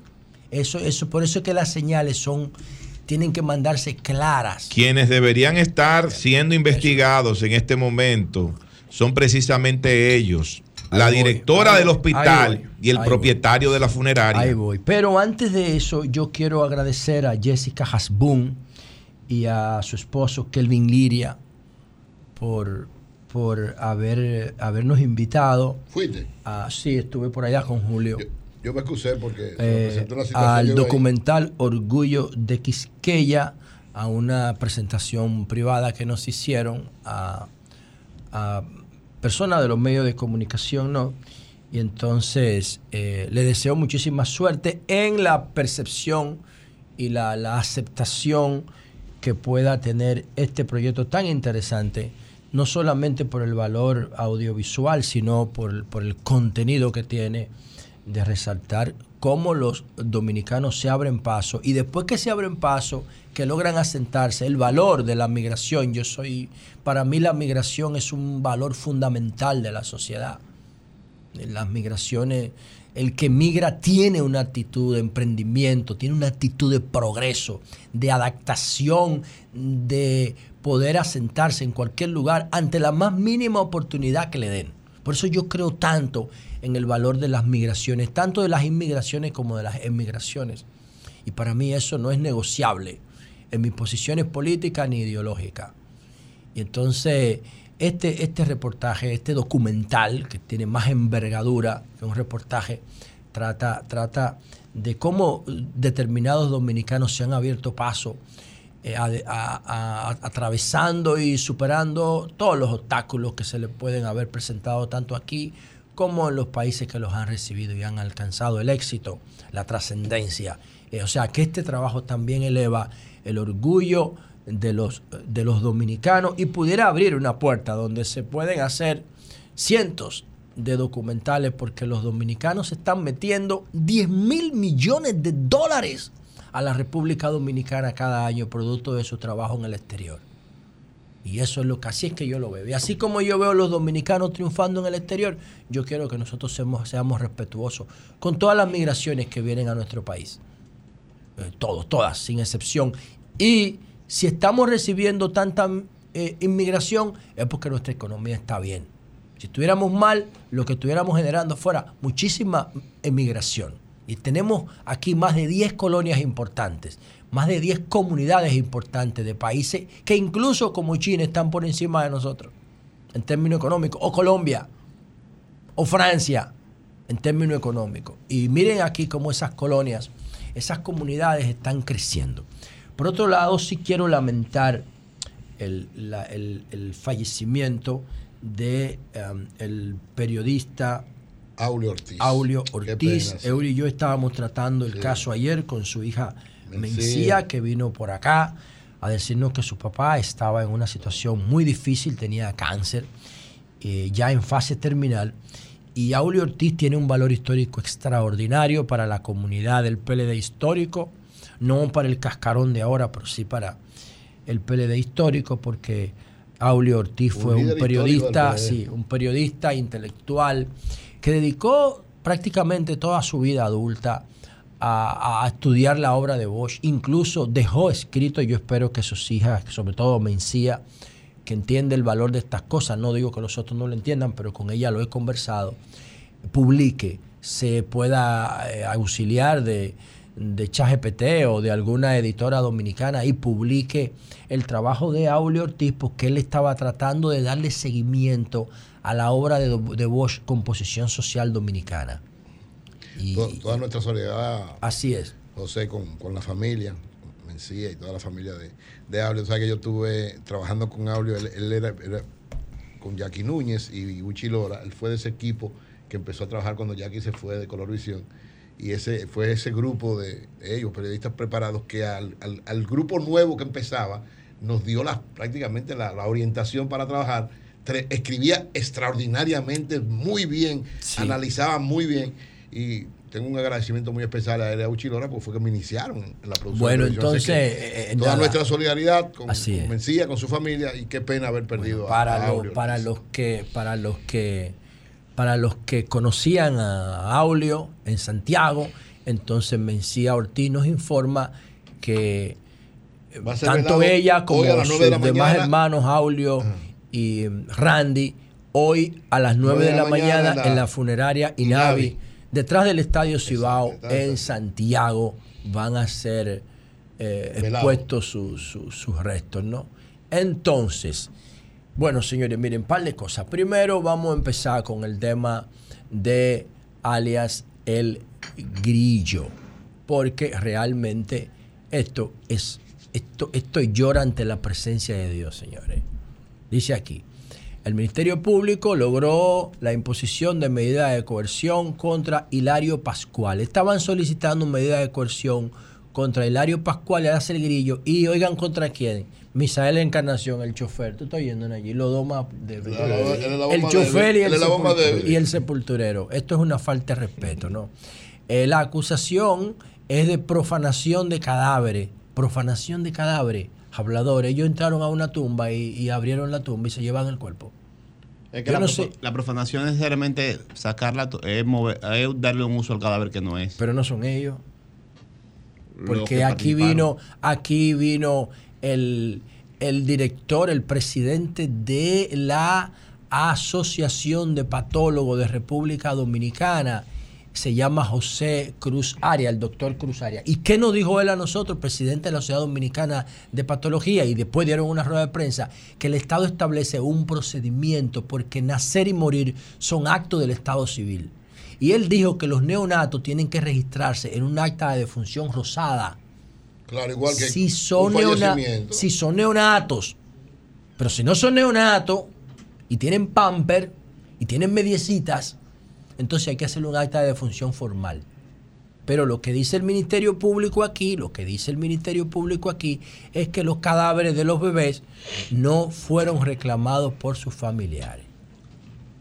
Dicen que son cuerpos no reclamados. Eso es otra interrogante que se abre, de muchas. Entonces, antes de llegar ahí, eh, Encarnación Montero es el chofer de la funeraria La Popular. Él, el, el- el- el presidente o el dueño de la funeraria La Popular, dijo que ellos están acostumbrados a hacer eso. Y nadie ha dicho nada. O sea que no es la primera vez que los cuerpos de esos niños se tratan como perros, no como humanos. Y entonces dice el Ministerio Público que eso está penado por los artículos 265, 266 y 360 del Código Penal Dominicano. También le endilgan la calificación de asociación de malhechores a los dos más débiles de la cadena. A los dos más débiles de la cadena. Parece ser que eso es un procedimiento por, porque así mismo yo veo la explosión de San Cristóbal el que se cree el cuento de que la explosión de San Cristóbal eh, es lo que dice ese informe, bueno, está más perdido que el hijo de Limber. ¿Qué sé yo cómo que se dice eso? Porque hay algo más grande detrás. Ahí hay algo más grande detrás. Pero en este caso no han ni siquiera interrogado ni imputado a la directora del hospital. Esos niños no podían salir de ahí como animales porque no eran animales. No importa la nacionalidad, eran niños y están protegidos por la constitución dominicana que manda a respetar la dignidad humana de los seres humanos, no de los dominicanos, es de los seres humanos, que dice la constitución nuestra. Eso hay que enseñárselo a mucha gente, que los derechos fundamentales Ellos creen que son para los No son dominicanos, para los nacionales. Todo el que vive en este país está sujeto al régimen de derecho que dice la constitución. ¿Tú sabes por qué esto no ha provocado una, revuelta nacional? comunicadores como tan- Porque si fueran franceses no lo hacen. Eh, Si fueran, si fueran rusos de los de bávaros no hacen eso. Si Claro. fueran ingleses no lo hacen. Claro. Eso, eso no ha protestado, eso no ha generado una revuelta nacional porque eran haitianos los niños. ¿Tú te imaginas los padres, los padres de esos niños dominicanos eh, haciendo una rueda de prensa? Claro, pero imagínate tú, la- el nivel de vulnerabilidad, vulnerabilidad que tiene esa comunidad aquí es que genera este tipo de atropello. Incalificable. Incalificable. Bueno, por otro lado, señores, Incluso, discúlpeme, no te quiero interrumpir, la luz. Personas como tú que promueven el respeto a los derechos de todas las personas, lo que le hacen, en vez de estar en contra de la dominicanidad, lo que le hacen es un favor al país. Pero, y oye lo importante, dice el director del, de lo- del, del- del cementerio que Ali el Grillo no trabaja para el cementerio. Y di- no trabaja para el cementerio. Es un empleado informal. Es es- Ah, no. Pero no es un empleado, porque para ser empleado tú lo tienes que emplear, tiene que mediar un contrato. Él tiene una No, y tiene que. Ah, él cumplir dice- una serie de requisitos que no Dice el cumple. director del cementerio que alias el Grillo no trabaja en el, en el hospital, pero dice otra cosa No, más. no, él trabaja en el cementerio, pero no para el cementerio. Bueno, pero que no, Que tiene- no es empleado. Él se la Exactamente. puede buscar en el cementerio, que es una cosa distinta. Claro, ¿Qué es lo que hace? Tiene un local allá, Ahora, la Asociación de dice lo más importante que dice, atención, no a ese Ministerio Público que hizo esa acusación Chuipi, no, a la dirección del Ministerio Público, arriba, a la procuradora, a Jenny Berenice, que es directora de investigaciones. No, dice el director del, del, del, del, cementerio Cristo Salvador, de que allá no hay ningún niño enterrado, neonato. Lo dicen en una declaración, entre comillas, de que ellos no tienen allá ese tipo de, de caso de neonato enterrado allá. Que si enterraron eso ahí, lo hicieron de manera clandestina. Estamos ante la posibilidad de fosas comunes ahí. Porque dice el director, del, el, el dueño de la funeraria, que ellos acostumbraban a hacer ese procedimiento. Pero tú sabes algo peor que dijo el, el- Es el el dueño de la funeraria. El dueño de la funeraria dijo que ellos recibieron nueve cadáveres y no seis. Bueno. Nueve. Entonces dice la directora que ella no sabe de esos otros tres porque del hospital Juan Bosch solamente salieron seis. Eso dice la, la directora. Oye, para que tú veas cómo, cómo va esto, ¿eh? Sí, es un tema, es un tema, es un tema realmente complicado. Bueno, señores, por otro lado, ayer María Elena lo trataba. Yo quiero que en algún tramo del programa o mañana invitemos a Waldis Taveras a, tratar este tema, porque es la persona que más seguimiento le ha dado al caso de la JUN. Eh, la JUN mm, el basurero de Duquesa, eso no es un vertedero ni un relleno, eso es un maldito basurero con un bajo del diablo en el contrato y en la basura. Yo no sé qué hiede de más de la JUN, el contrato o la basura. Y entonces, no obstante tener ese contrato tóxico, eh, no cumplían. Y entonces en el 2017 creo que fue, Medio Ambiente y el gobierno de Danilo Medina intervinieron el contrato y asumieron el control del vertedero porque la gente se estaba quejando de la toxicidad que generaban los, el humo, la quema, porque contaminaban el aire con los fuegos allá, contaminaban las aguas y el suelo con la lixiviación de las aguas sucias. Y entonces el gobierno se vio en la necesidad de intervenir el contrato. Y a partir de ahí, las autoridades eh, de la JUN decidieron eh, apelar a una, lo que se había establecido en el contrato con el Estado Dominicano, que era un laudo arbitral por incumplimiento. De hecho, cuando se hacen estos contratos tóxicos, tipo este, tipo el de Odebrecht, en, el, en, el- en la, en, la, en, el- en la definición del arbitraje, ahí empiezan los procesos de corrupción. Cuando el Estado permite que todo el proceso de arbitraje lo escoja el contratante y no el Estado. Y acomodan el contrato a estas decisiones posteriores. Ahí es que empiezan todos estos trucos. Ahí es que empiezan todos estos trucos. Entonces, en el- hace mucho tiempo yo tengo un artículo del te- 12 de enero del 2019. Oigan, estamos en el 2023. Oigan lo que dice Waldi. Waldi Tavera advierte que el país podría perder la litis internacional de la JUN. El experto en asuntos municipales, Waldi Tavera, advirtió que no es definitiva la sentencia de la primera sala del Tribunal Contencioso Administrativo que declaró nulo, eso fue aquí en República Dominicana, el contrato de concesión entre la Alcaldía de Santo Domingo y la empresa La Jun Corporation para la administración del vertedero de Duquesa. Alerta Waldis que la JUN podría ganar la litis internacional en la que acusa a República Dominicana de despojarla de su propiedad. Por tanto, el Estado Dominicano podría ser obligado a pagar 300 millones, que era lo que la JUN estaba procurando. 300 por la alteración del contrato y 5 millones por daños morales. Ok, entonces, oigan el argumento de Waldi. Dice Waldi que el argumento de la JUN es despojo de su propiedad. Y aquí yo quiero agregar esto. Cuando yo era legislador, ese, esos contratos se discutieron, porque recuérdense que declararon, eh, intervinieron a Duquesa en el 2017, yo, yo tenía un año en la Cámara. Yo participé en las audiencias eh, en, en la Cámara de Diputados cuando se discutieron esos contratos. Ahora, aguanten, escuchen esto, todos todos esos títulos que ellos argumentan para justificar su propiedad son falsos no tienen la aprobación del Congreso de la República. Esos son terrenos del CEA. Entonces, ellos lograron conseguir titulación falsa según lo que yo, según lo que yo vi ahí.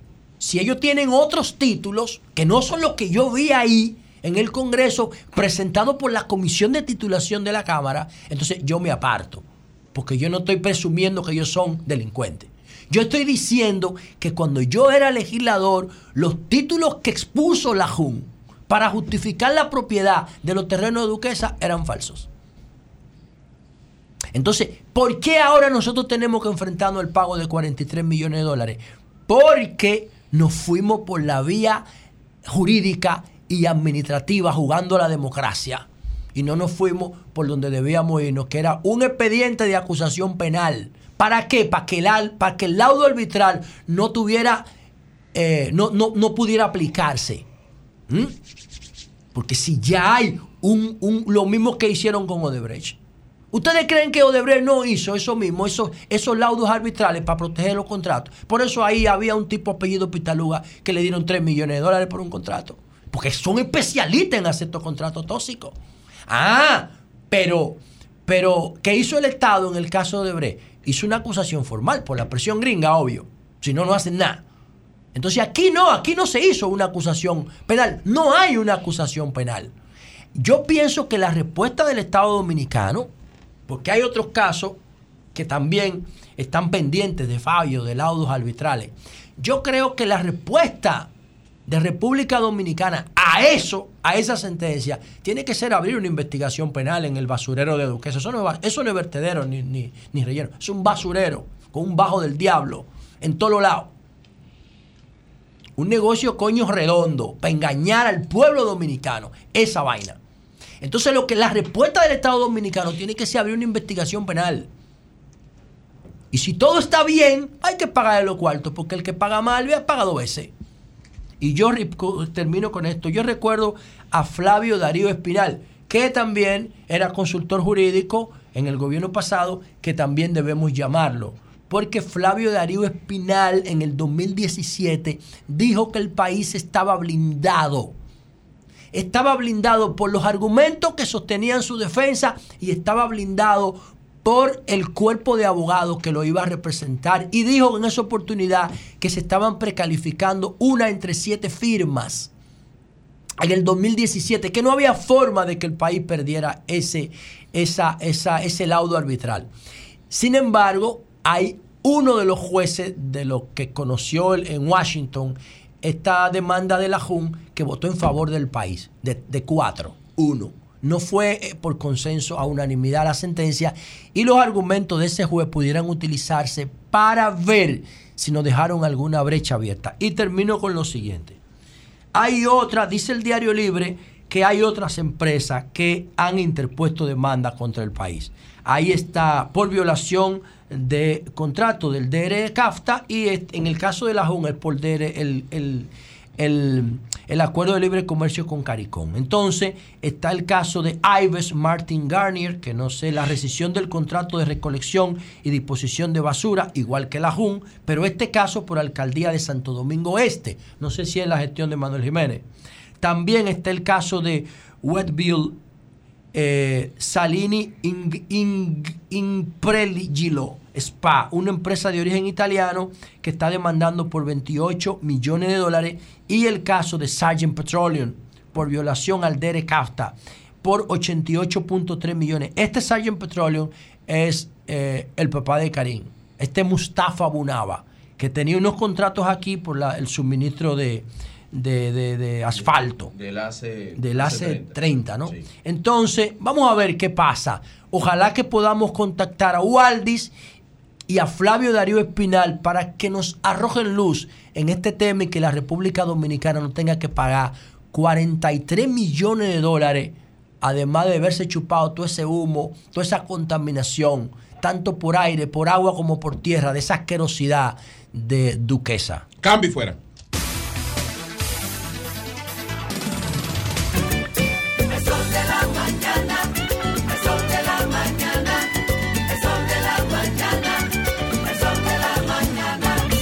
Ramón Mercedes desde Nueva York, la gente reclamando que qué pasa con Ramón Mercedes, que qué pasa con Ramón Mercedes, qué pasa con Ramón Mercedes.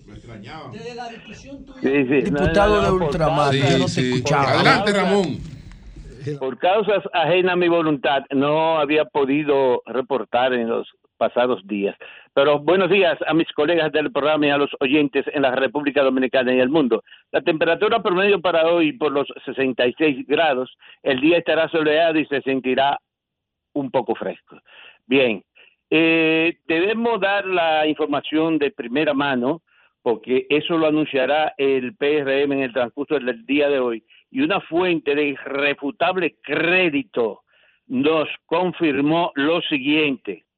Ney Arias le ganó a Holguín en Dajabón y utilizó trampas, según se me informó.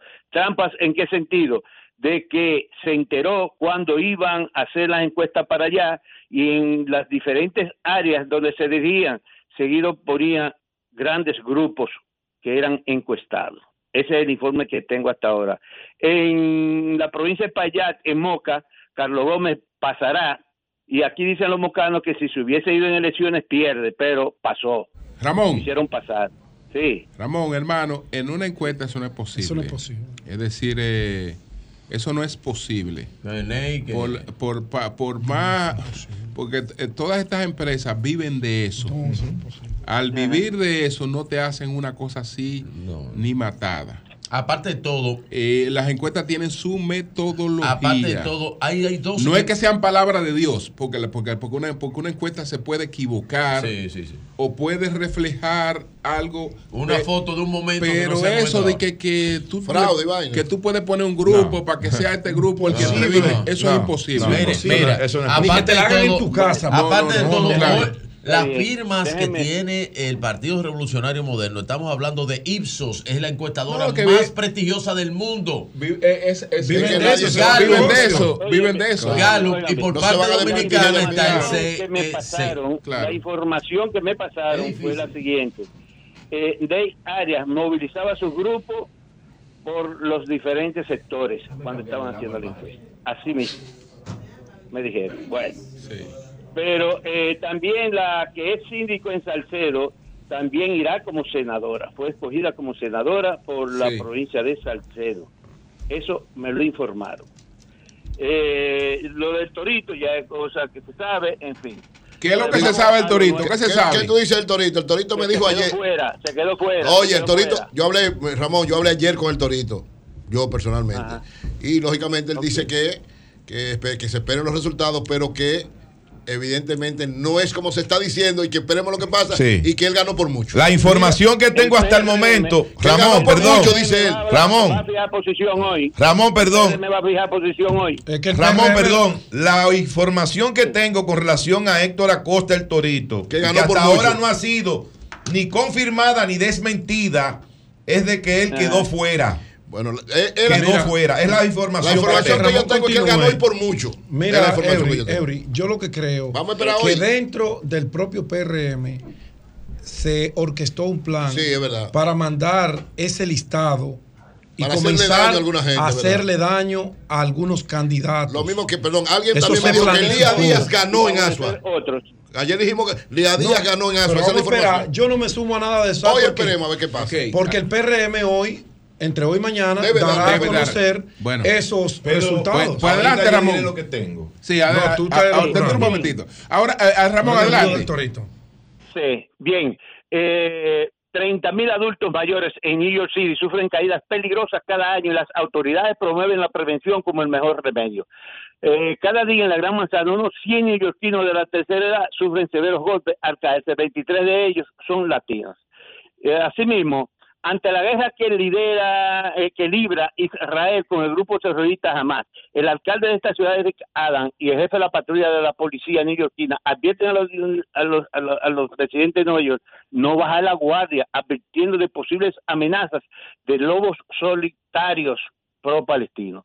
Los lobos solitarios son personas que realizan acciones terroristas sin el apoyo ni directrices de un grupo u organización y sin la influencia de un líder. No se comunica con el grupo con el cual se identifica. Un terrorista pla- plantea un problema para los oficiales antiterroristas porque dificulta la recolección de datos de inteligencia en dirección en directa comparación con el terrorismo convencional. Las autoridades de la Gran Manzana han informado que en la urbe no existe ninguna amenaza creíble hasta ahora. Eh, centenares de simpatizantes de la causa pa- palestina y defensores de Israel se vienen enfrentando en muchísimos lugares de aquí, de los Estados Unidos, entre ellos ahí en la plaza de Times Square, en, el Bajo Manhattan. Y la policía tiene que servir de barrera entre ambos eh, grupos. Asimismo, el FBI informa que sus agentes de la lucha antiterrorista en New York City han aumentado su foco de vigilancia en amenazas potenciales contra la ciudad, que tiene la mayor población judía en el mundo entero fuera de Israel, aunque no especifica que hay amenazas creíbles. Actualmente, óigase esto, actualmente en el vecindario de Washington Heights, en el Alto Manhattan, residen miles de ciudadanos judíos, principalmente en las avenidas de Cabrini, Fort Washington, Overlook, eh, Overlook Terras y Venice, entre otros. Además, se encuentra la Universidad de Yeshiva, ubicada en Amsterdam, entre las calles 183 y 87, donde cursan diferentes carreras miles de estudiantes israelitas. También se encuentran las sinagogas en mm, ah, calle 187 con Bene, en el 135 de esa, de esa avenida, en el 551 de Fort Washington y el 711 eh, de la 179. En esos lugares, igual que en otros lugares en la ciudad de Nueva York, la policía mantiene una vigilancia discreta. En otra información, en Nueva York está previsto que el salario mínimo aumente el primero de enero de 2024 a 16 dólares por hora, también en los condados de Nassau, Suffolk y Westchester. Decenas de miles de dominicanos, entre otras etnias, se, benefici- se beneficiarán. En el resto del estado sería de 15 dólares. Asimismo, decenas de miles de dominicanos, entre otras etnias, también se benefician del aumento de los cupones de alimentos a, a partir de este primero de octubre como parte del ajuste, del ajuste en el costo de vida en Estados Unidos. El aumento del 3% se, rea- se realiza por medio de una actualización del Departamento de Agricultura. Eh, lamentable y condena. Periodistas, comunicadores, políticos, comunitarios y ciudadanos comunes en esta ciudad de Nueva York condenan el atentado a tiros que le hiciera recientemente Víctor Pérez, dirigente del PRM, funcionario del Consulado Dominicano y presidente de la Casa Dominicana en Lexington, Pensilvania, al comunicador cultural y folclorista dominicano de los Estados Unidos, Isaac Amaro, herido a tiros durante un atentado hace poco por Pérez, porque habla mal de él en el periodiquito, en el medio, en el periodiquito que dirige Isaías, que se caracteriza por sus sátiras y ataca la corrupción en instituciones y gobiernos. Pérez cayó preso nuevamente y eh, en ese entonces Pérez salió con una fianza de 50 mil dólares, pero cayó preso nuevamente luego que la dominicana Lucinda Reyes le pusiera una querella por amenaza de muerte y la policía de Ejército la considera esa amenaza como terrorista, según destaca la prensa hispana en Pensilvania. Por otra parte, la cadena de juguetería Toys R Us anunció planes para reabrir, re- reabrir hasta 24 nuevas tiendas en Estados Unidos a partir del próximo año. Por último, policiales, policiales. Tituá, tituá, pipán, pipán, po, po, tituá, pipán, pan. Tres personas y un perro fueron acribiados a balazos la semana pasada en, en el vecindario dominicano de Washington Heights, en el Alto Manhattan. Los hechos ocurrieron en la calle 165 con la avenida Edgecombe y la avenida San Nicolás y y en la calle 185. Los pistoleros huyeron y son perseguidos por, la- por un escuadrón de detectives. Regresamos al estudio. Bueno, pues muchas gracias, Ramón. Muchas gracias. Siempre, siempre.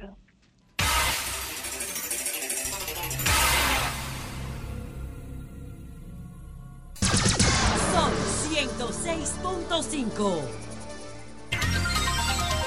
Son las 9.30 minutos. Buenos días, Nayí. Adelante. Gracias, don Julio Martínez Pozo. Muy buenos días a todo el país y por supuesto a este equipazo del sol de la mañana. Miren, nosotros esperamos que la investigación del incendio ocurrido en la madrugada de hoy en el mercado de Dajabón no llegue de manera conjunta con los resultados de la investigación de la explosión de San Cristóbal. Ojalá que no lleguen al mismo tiempo, porque todavía, todavía hoy no hay una investigación seria de lo que ocurrió en San Cristóbal. Pero como en este país un acontecimiento tumba el otro, Hoy pasa algo, mañana pasa otra cosa y lo de ayer se olvidó. Como ya nadie habla de lo que pasó en esa gran tragedia de San Cristóbal. Y todavía hoy no hay una investigación seria, convincente de lo que ocurrió allí. No la hay. Un papel ahí de los bomberos que da vergüenza que no sirve ni siquiera para llevarlo al baño. Ni siquiera para eso sirve, porque debe ser muy duro ese papel. Pero bueno, ojalá que lo que hoy o en la madrugada de hoy ha ocurrido en Dajabón se pueda investigar rápidamente y saber cuáles fueron las causas de ese incendio. Por otro lado, señores, yo también, al igual que Pedro, tenía ese tema para tratar, lo que tiene que ver con el dengue, porque estoy sumamente preocupado con lo que está ocurriendo en nuestro país con esa enfermedad. Las clínicas, los hospitales públicos están llenos, están abarrotados de pacientes con dengue. El serotipo que está circulando este año en la República Dominicana es el serotipo número 3. Y le preguntábamos ayer, precisamente cuando salíamos de aquí, al doctor Pérez Vidal, que de los cuatro tipos de dengue que hay, cuáles son los más peligrosos, los eh, que son tal vez un poco más eh, agresivos. Las cepas. Y él nos decía que precisamente el número 3, que es el que está circulando este año en la República Dominicana, es el más agresivo, es mortal. Entonces, uno dice, pero entonces, ¿qué, qué están haciendo las autoridades de salud? ¿Qué está haciendo el Ministerio de Salud? Yo no veo esa movilización de años anteriores cuando el Ministerio de Salud encabezaba jornadas en los diferentes barrios, en las diferentes comunidades, provincias del país, eliminando recipientes, eh, eliminando, eh, llevándose las, los neumáticos, las gomas de los vehículos que se colocan en los patios, eh, esas plantas que suelen acumular agua, como las bromelias y otras variedades, porque este mosquito, como se ha dicho en innumerables ocasiones, el Aedes aegypti, es un mosquito de agua limpia. Es un mosquito de agua limpia. O sea, usted ve un recipiente en el patio que tiene agua limpia y usted puede pensar, bueno, esa agua está bien, ahí no, no va a haber mosquitos. Claro que sí. Ese es el ambiente perfecto para que este mosquito se pueda desarrollar. Entonces uno no ha visto por parte del Ministerio de Salud Pública esas jornadas de elimina- eliminación de criaderos de mosquitos, pero también tam- eh, hemos, tampoco hemos visto, perdón, eh, esas jornadas de fumigación en los diferentes sectores eh, del, del país, de las principales provincias y del Distrito Nacional. Pero tampoco, tampoco, y todavía es mucho más preocupante, una campaña de orientación a la población de lo que debe hacer. Muchas veces en una casa, un niño, una niña, un adulto, presenta un cuadro febril y la gente inmediatamente dice, ah, eso es gripe que tiene. Y empieza a automedicarlo, sin llevarlo a un hospital, sin llevarlo a una clínica para que un médico lo vea, para que si ese médico entiende que hay que someterlo a algunos análisis clínicos, bueno, pues lo pueda hacer y determinar por qué la fiebre. No, mucha gente lo que hace es que empieza a darle medicamentos en la casa. Ese paciente, pasan los días, su condición se va agravando. Y cuando ya lo llevan al hospital, muchas veces, lamentablemente, resulta ser muy tarde para poder eh, enfrentar la situación de salud que tiene esa persona. Por eso, cuando alguien en su casa presente un cuadro de fiebre, usted no es médico, usted no es médico, por Dios. Lleve ese niño, esa niña, esa persona inmediatamente al hospital, a la clínica, para que un médico lo vea y sea el que determine cuáles son los pasos que hay que dar con esa persona y saber qué es lo que tiene, para que evitemos eh, la muerte de más personas por dengue en la República Dominicana. Rápidamente quiero referirme a un programa que ahora está desarrollando Edesur. El señor Milton Morrison, creo que se llama el, el el gerente. se llama el director general. El gerente de, de Sur, ¿verdad? Él ahora está desarrollando un programa que se llama Puertas Abiertas. Oigan esto.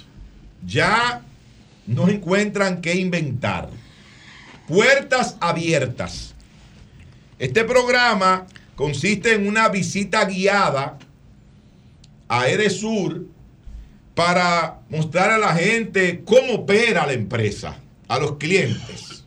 Miren cómo funciona el departamento de facturación, miren cómo funciona el departamento eh, de servicio al cliente, Relaciones públicas, miren cómo eh, funciona el departamento de operaciones, todas esas tonterías, porque son tonterías.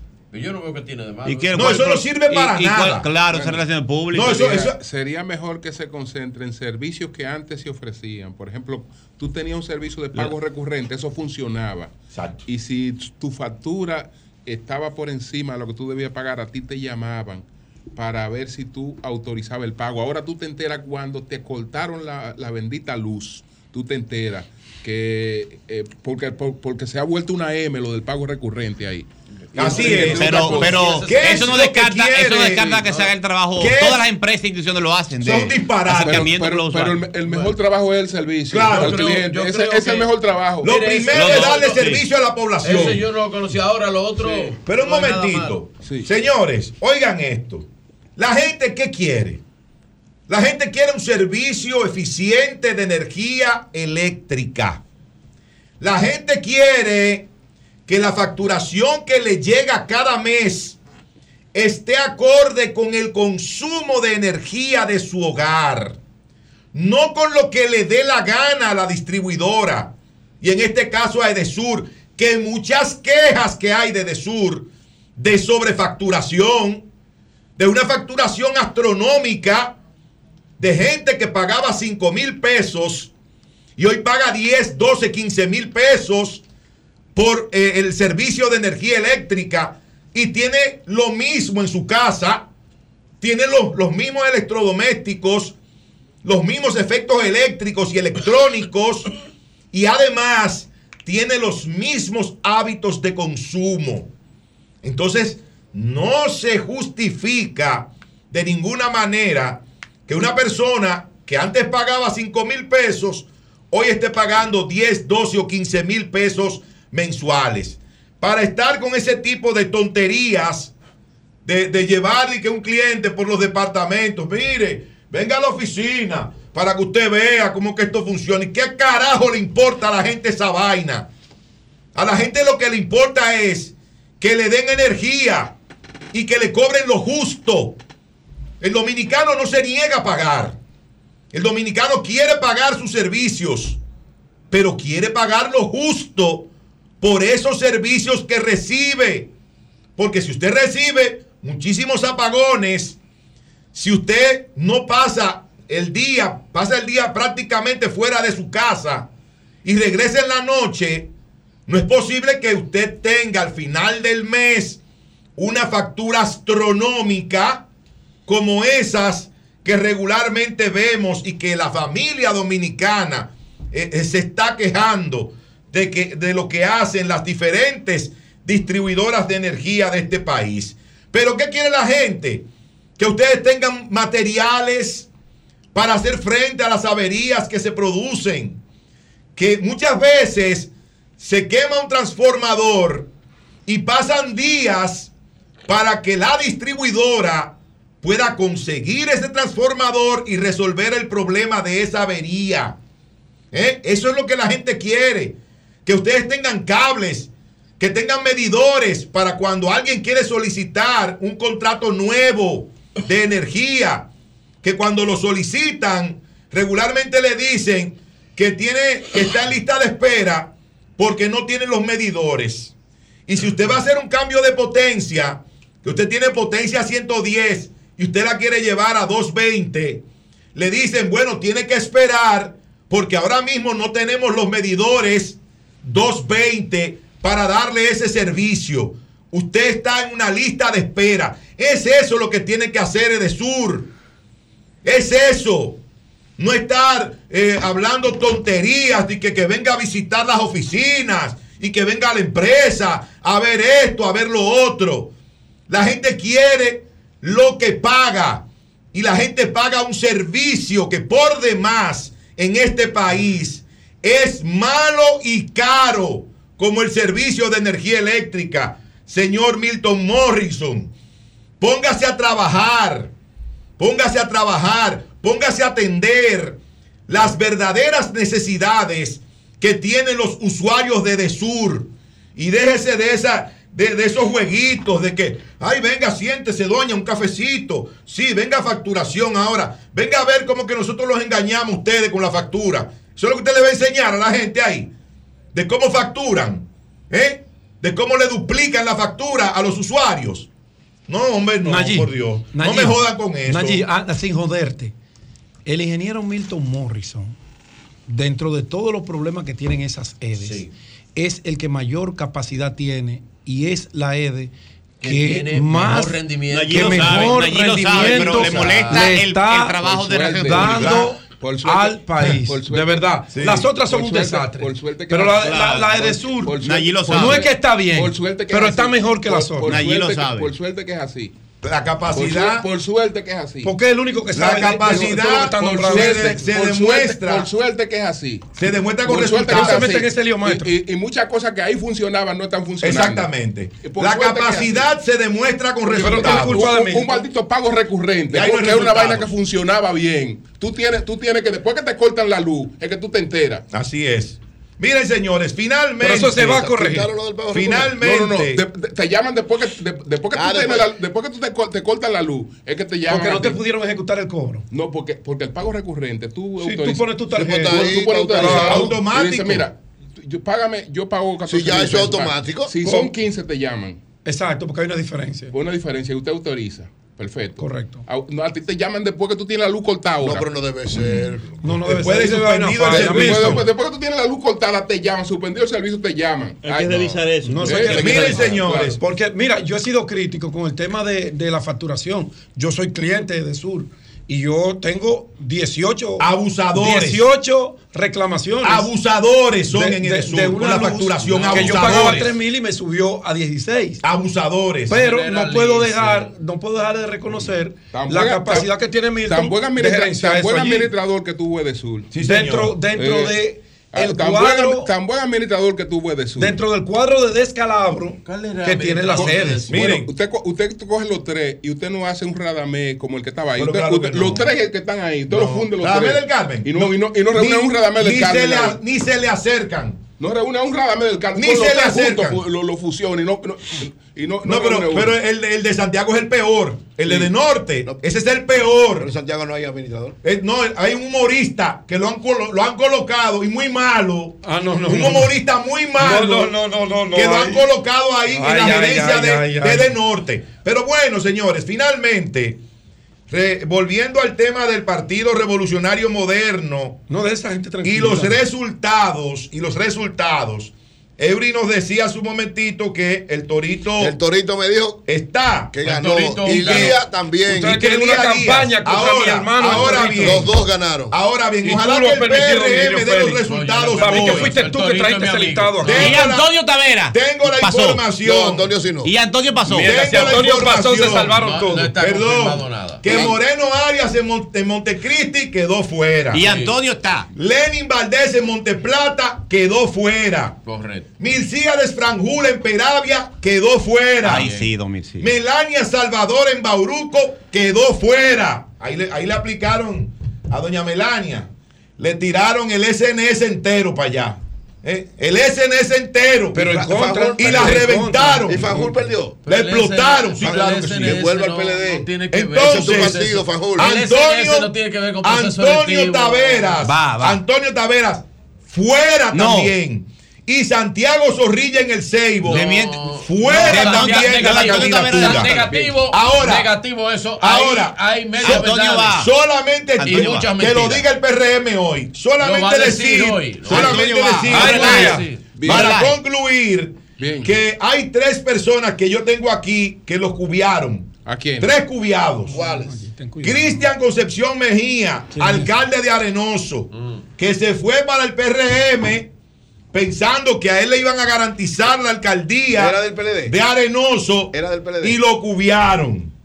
Rosa de Pérez, directora de pesca- pescadería allá en Barahona, se fue para el PRM esperando que iba a ser la candidata y la cubiaron.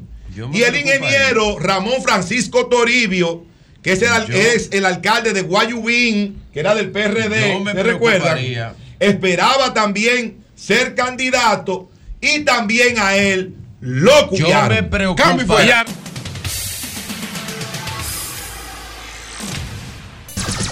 Sol 106.5. Santiago Riverón, el alcalde de Dajabón. Vamos a ver. Alcalde, ¿cómo está usted? Alcalde Riverón. Bueno, vamos a comunicarnos de inmediato a ver si restablecemos la comunicación con el alcalde Riverón. El incendio eh, fue Está raro incendio. Habrá que ver si se sabe qué lo provocó y qué está pasando con el mercado en, en Dajabón. El mercado binacional. ¿Qué está pasando con la entrada La que se iba a permitir en el día de hoy, una entrada pe- peatonal que se iba a permitir a través de la, de la frontera y que está objetada por voceros eh, de- del lado haitiano? Entonces, vamos a ver, Lea, si tenemos ya a Riverón antes de continuar aquí con los comentarios. Bueno, pero Eh, usted sabe vamos que a ahí, ver. ahí la señal es complicada. Sí, en Dajabón es complicado. Vamos a ver, vamos a ver. Vamos a ver, ahí está Riverón. Riverón. Sí, buen día, bueno, buen día. En primer lugar, alcalde, la situación con el incendio, ¿cuál es en estos momentos? Eh, y si se va a permitir el funcionamiento del mercado, se está permitiendo. Adelante, alcalde. Yo no tengo audio. Hello. Se bueno, cayó. vamos a ver si lo conseguimos cayó. directamente por el celular y lo ponemos Se aquí por el cayó. celular. Está complicada la señal por Va- allá. Vamos a ver si, si, si lo conseguimos directamente al alcalde Riverón. Cuando lo tengamos, Lea, cuando lo tengamos, eh, pues continuamos con él. Eh, son las 9.54 minutos. Buenos días, Virgilio. Adelante. Hablando es que uno se entiende. Gracias Ah, a todos los tenemos que que nos escuchan. completar la pausa. Cambio fuera, de cambio este- fuera, ah, bueno. Sol 106.5. Bueno, señores, Santiago Riverón, el alcalde de Dajabón, aquí lo tenemos por aquí. Alcalde, ¿cuál es la situación de mercado en estos momentos? Bueno, la situación es que el siniestro fue controlado en eso de las 6 de la mañana. Fíjate que eso, eso empezó como a las 4 menos 15 más o menos. A mí me llamaron a las 4 y me presenté aquí con los bomberos y podemos decir que gracias a la intervención rápida de los bomberos se pudo controlar este siniestro. Dejó unos, unos 28 módulos eh, destruidos. Eh, eh, propiedad, la, la mayoría, podemos decir que el 98% de estos módulos, propiedad de comerciantes haitianos. Esa es la información que tengo. ¿Qué productos tenían ahí? ¿Qué productos? Tenían pantalones, ropa nueva, eh, zapatillas, espalda, eh, tenían cremas, ron, también había perfume y ese tipo de mercancía son eh, eran las que tenían ahí en ese lugar. ¿Qué pudo haber provocado eso, alcalde? ¿Alguna idea? Se está investigando desde Santo Domingo, ya nos informan que viene una comisión desde la sede central de, de los bomberos. Ellos tienen un nombre ahí, no me doy cuenta. Que vienen a, a investigar. Eh, también organismos eh, militares, lo veo aquí muy activos, eh, haciendo levantamientos sobre lo que ha pasado. Eh, hay una parte que quiero aclararla porque se han, se han hecho muchas conjeturas y yo creo que no podemos tampoco pescar en río revuelto. Es la tercera ocasión que el mercado eh, ha tenido este tipo de siniestro. Hace cuatro años aproximadamente una gran cantidad del mercado se quemó. También hace apenas dos años también tuvimos un conato de incendio aquí y ahora eh, esta es la tercera ocasión que el mercado sufre este tipo de... ¿Cuál es la situación de la frontera hoy, alcalde? ¿El mercado va a funcionar a pesar del incendio o estará cerrado? ¿Qué pasa con la disposición que permitía hoy un pase peatonal? Ya se abrió, se abrió ya hace apenas 15 o 20 minutos. El mercado se abrió ya. Eso es una noticia, atención, abrió, ¿eh? Pero del lado haitiano está, permanece cerrado. Tú sabes que eh, en el día de ayer el alcalde de Juan Méndez eh, informó de que, de que ellos no iban a cruzar este territorio. Sí. Pero de todas maneras, eh, de este lado está abierto y los comerciantes dominicanos están empezando a venir ya es a revisar su mercancía, ese tipo de cosas. Claro. Qué bueno. Bueno, pues muchas gracias, alcalde. Muchas gracias, alcalde. Alcalde.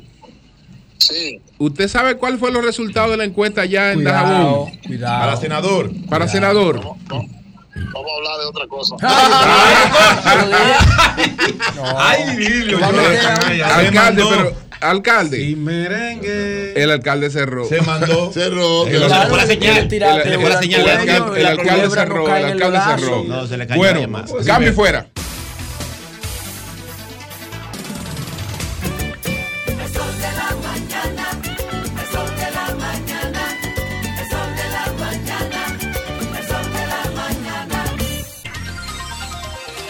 Bueno, señores, Celso Juan Marrancini va a conversar con nosotros dentro de un momentito. Así El es. presidente del Consejo Nacional de la empresa privada Conet.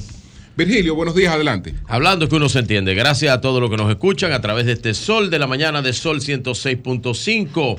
RCC Media es la catedral de la opinión en la República Dominicana. Atención, mucha atención. Primero, una pequeña información. Eh, me envía el buen amigo eh, Adolfo Pérez que tienen ya hoy la inauguración de tres farmacias del pueblo más. Estamos hablando de la farmacia del pueblo del Cercado, farmacia del pueblo de la Descubierta y farmacia del pueblo Las Palmas. Miércoles 11. Así que es en la calle Siriaco Ramírez, en el Cercado, municipio Constanza y municipio de provincia de La Vega. Ya son 85 farmacias del pueblo. Me envía Adolfo Pérez, director de Promesecal. Promesecal. Ya ustedes saben. Miren, ayer, al igual, mi solidaridad con el doctor Pérez Vidal. Ayer, eh, pues cuando salimos de aquí, eh, fuimos a saludar al doctor y nos dijo esa noticia eh, terrible de la muerte de su hija de 13 años a causa de dengue. Me solidaricé bastante con el doctor porque esto es algo que los padres no están preparados para, para tomar, para recibir. Y este asunto del dengue, eh, en algún momento, pues con, con mi hijo mayor, yo estuve en una clínica.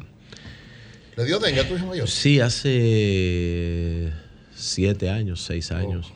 Y eso fue terrible en ese entonces porque le dio la cepa, esa misma cepa que es la cepa hemorrágica, la cepa 3, que es la más, la más eh, complicada. Eh, miren, hay una situación real y delicada con respecto al tema. Eh, las lluvias han destapado una serie de situaciones y yo siempre digo que hay que imitar los ejemplos como Cuba, el cual el manejo del dengue en Cuba eh, provoca cero muertes hace, hace más de 20 años. Eh, Cuba tiene estrictos eh, controles y medidas eh, de salud para los casos de dengue. El primer control es el de la información. Eh, Bueno, también Ese- pudiera ese ser. es el primer control que tiene. el primer Pudi- control. pudiera El primer ser, control, sí. pudiera ser, Es pudiera el ser. primer que Todos tiene. los registros de la Sí. enfermedad. pudiera, es el primer pudiera, control que pudiera, tiene. pudiera Sí. ser eso, pero ellos tienen una metodología eh, de aplicación, eh, de tratamiento, que fuera bueno observar. Yo no me gusta politiquear con esto, yo no voy a hablar de politiquería en esto, esto es tema de vida eh, o de muerte, las enfermedades yo no la tomo como politiquería. Yo estos son temas delicados que afectan familias y yo no le inyecto bueno, politiquería. politiquería, esto, en miren, de no, pero él estaba hablando de Cuba, estaba hablando de es- Cuba, estaba hablando de Cuba, él no es estaba hablando de aquí. Ah, no era de aquí, ay, pero se parece. No, tú ves, tú estás politiqueando con el, con el tema. yo lo estoy y eso de politiqueando, mal gusto. de que Eso de mal gusto. Yo quisiera que aquí tuviéramos como un país eh, que tenemos las condiciones eh, dadas para poder eh, trabajar estos eh, nuevos elementos científicos, como son los mosquitos eh, genéticamente creados, eh, que son unos mosquitos que eh, inhabilitan la producción de larvas de mosquitos. Ya la Universidad de Oxford tiene un plan con eso. Varias universidades de Europa y de Estados Unidos y están implementando eso en varios países donde eh, el dengue, eh, la malaria, eh, todos los vectores que el tigre asiático, que es otro mosquito también, que también transmite la chikungunya, son, son una serie de mosquitos, familias genéticamente, familias que con este mosquito genéticamente alterado, genéticamente creado, pues se puede resolver ese caso. Ojalá y alguien tome eso aquí en, en consideración y aplique un plan a futuro sobre esos casos. Bien. Dicho esto, miren, ustedes saben que aquí estuvo el buen amigo Francisco Javier García El país, hace ¿sabe? unos El días, en el cual, en el cual ustedes saben que independientemente de las fases políticas y de los partidarios políticos que él tiene, su, su, su orientación política y la nuestra, pues siempre hay de mí hacia Francisco Javier García admiración, respeto, y he dicho que es posiblemente en Latinoamérica el mayor estratega de campaña que existe. Lamentable que no sea el estratega de campaña de las campañas actuales del PLD ni del candidato del PLD. Algunas preguntas. Tuve la oportunidad de hacerle una pregunta bien estructurada, la cual no tuve respuesta. Y yo sé por qué no tuve respuesta de eso. Yo lo sé, porque el objetivo no era responder, el objetivo era hacer un acto de presencia y hacer saber cuál era su cuál era su posición en el caso en el caso del tema de la alianza eh, Rescate RD, que es el abrazo de los borrachos que se abrazan no porque se quieren, sino porque se están cayendo. Y cuando digo que se están cayendo, es porque se están cayendo. Yo quiero que ustedes, atención Joan, vean este pequeño corte que, todo el análisis que hicimos el viernes pasado y las preguntas que le hicimos a Francisco Javier correspondían claramente a esto que está pasando. Un pequeño corte de don Charlie Mariotti. realmente eh, yo respeto mucho la, opinión de los compañeros. Primero, eso es una opinión de Francisco Javier.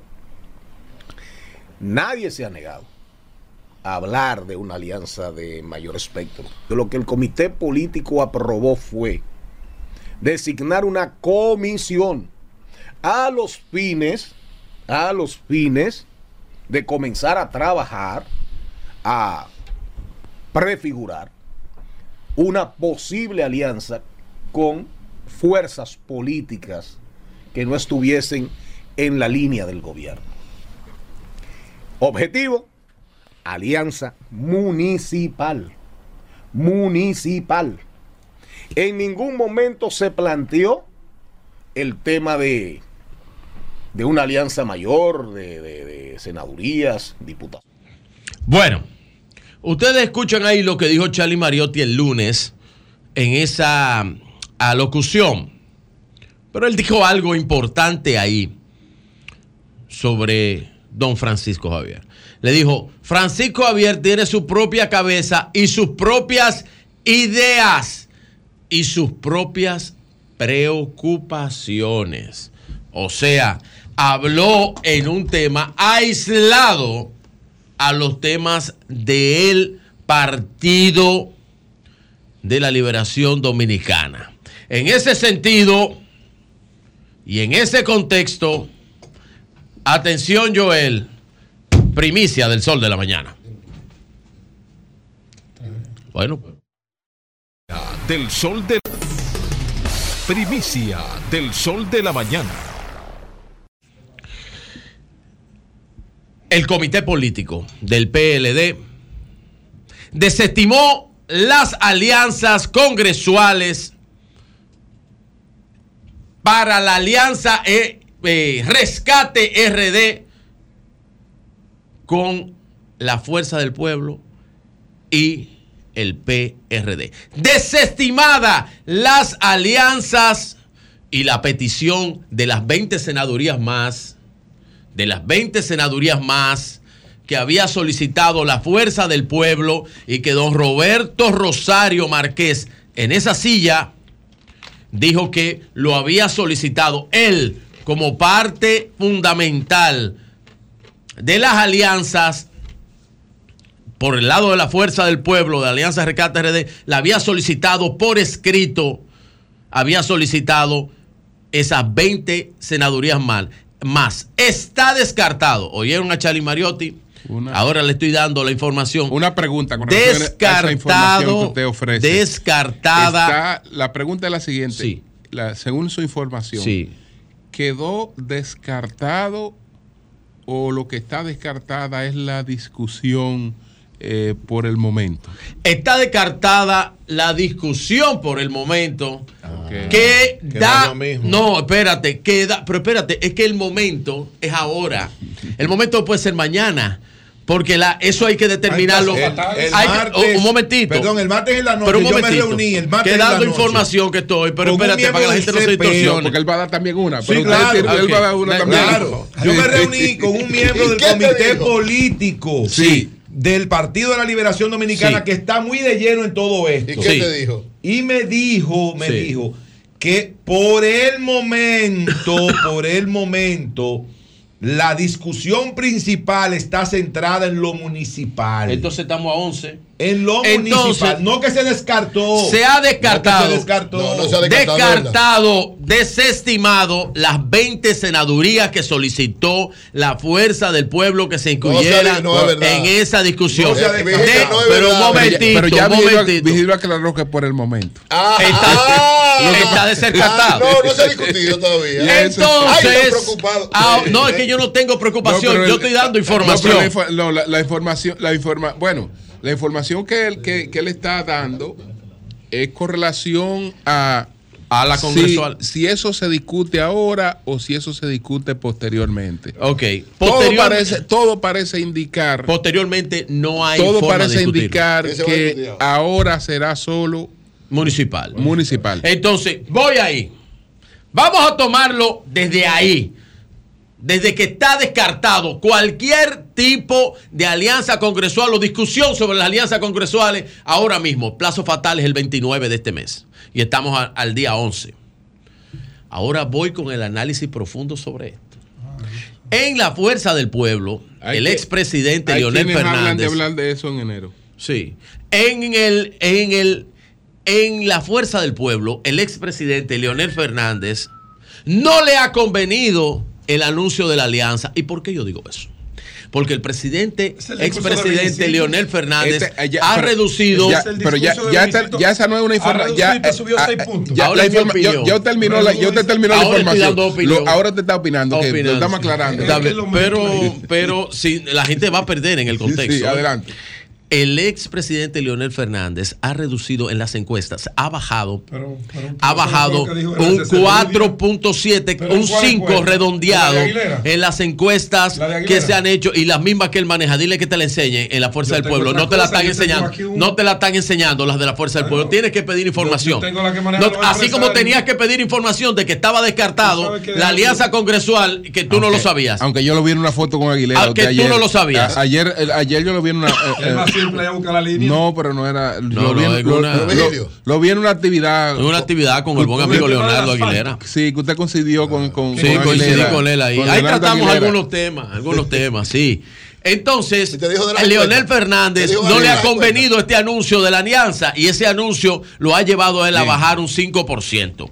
Sí le convino en una parte al PLD porque detuvo la hemorragia hasta el lunes. Porque a partir del lunes empezaron a renunciar personas, diputados, alcaldes, candidatos del PLD orientados, orientados, porque ya eran algunos de ellos, la mayor parte, que estaban orientados desde la fuerza del pueblo para renunciar. Empezó el desangre otra vez del, del PLD por parte de la fuerza del Bien. pueblo.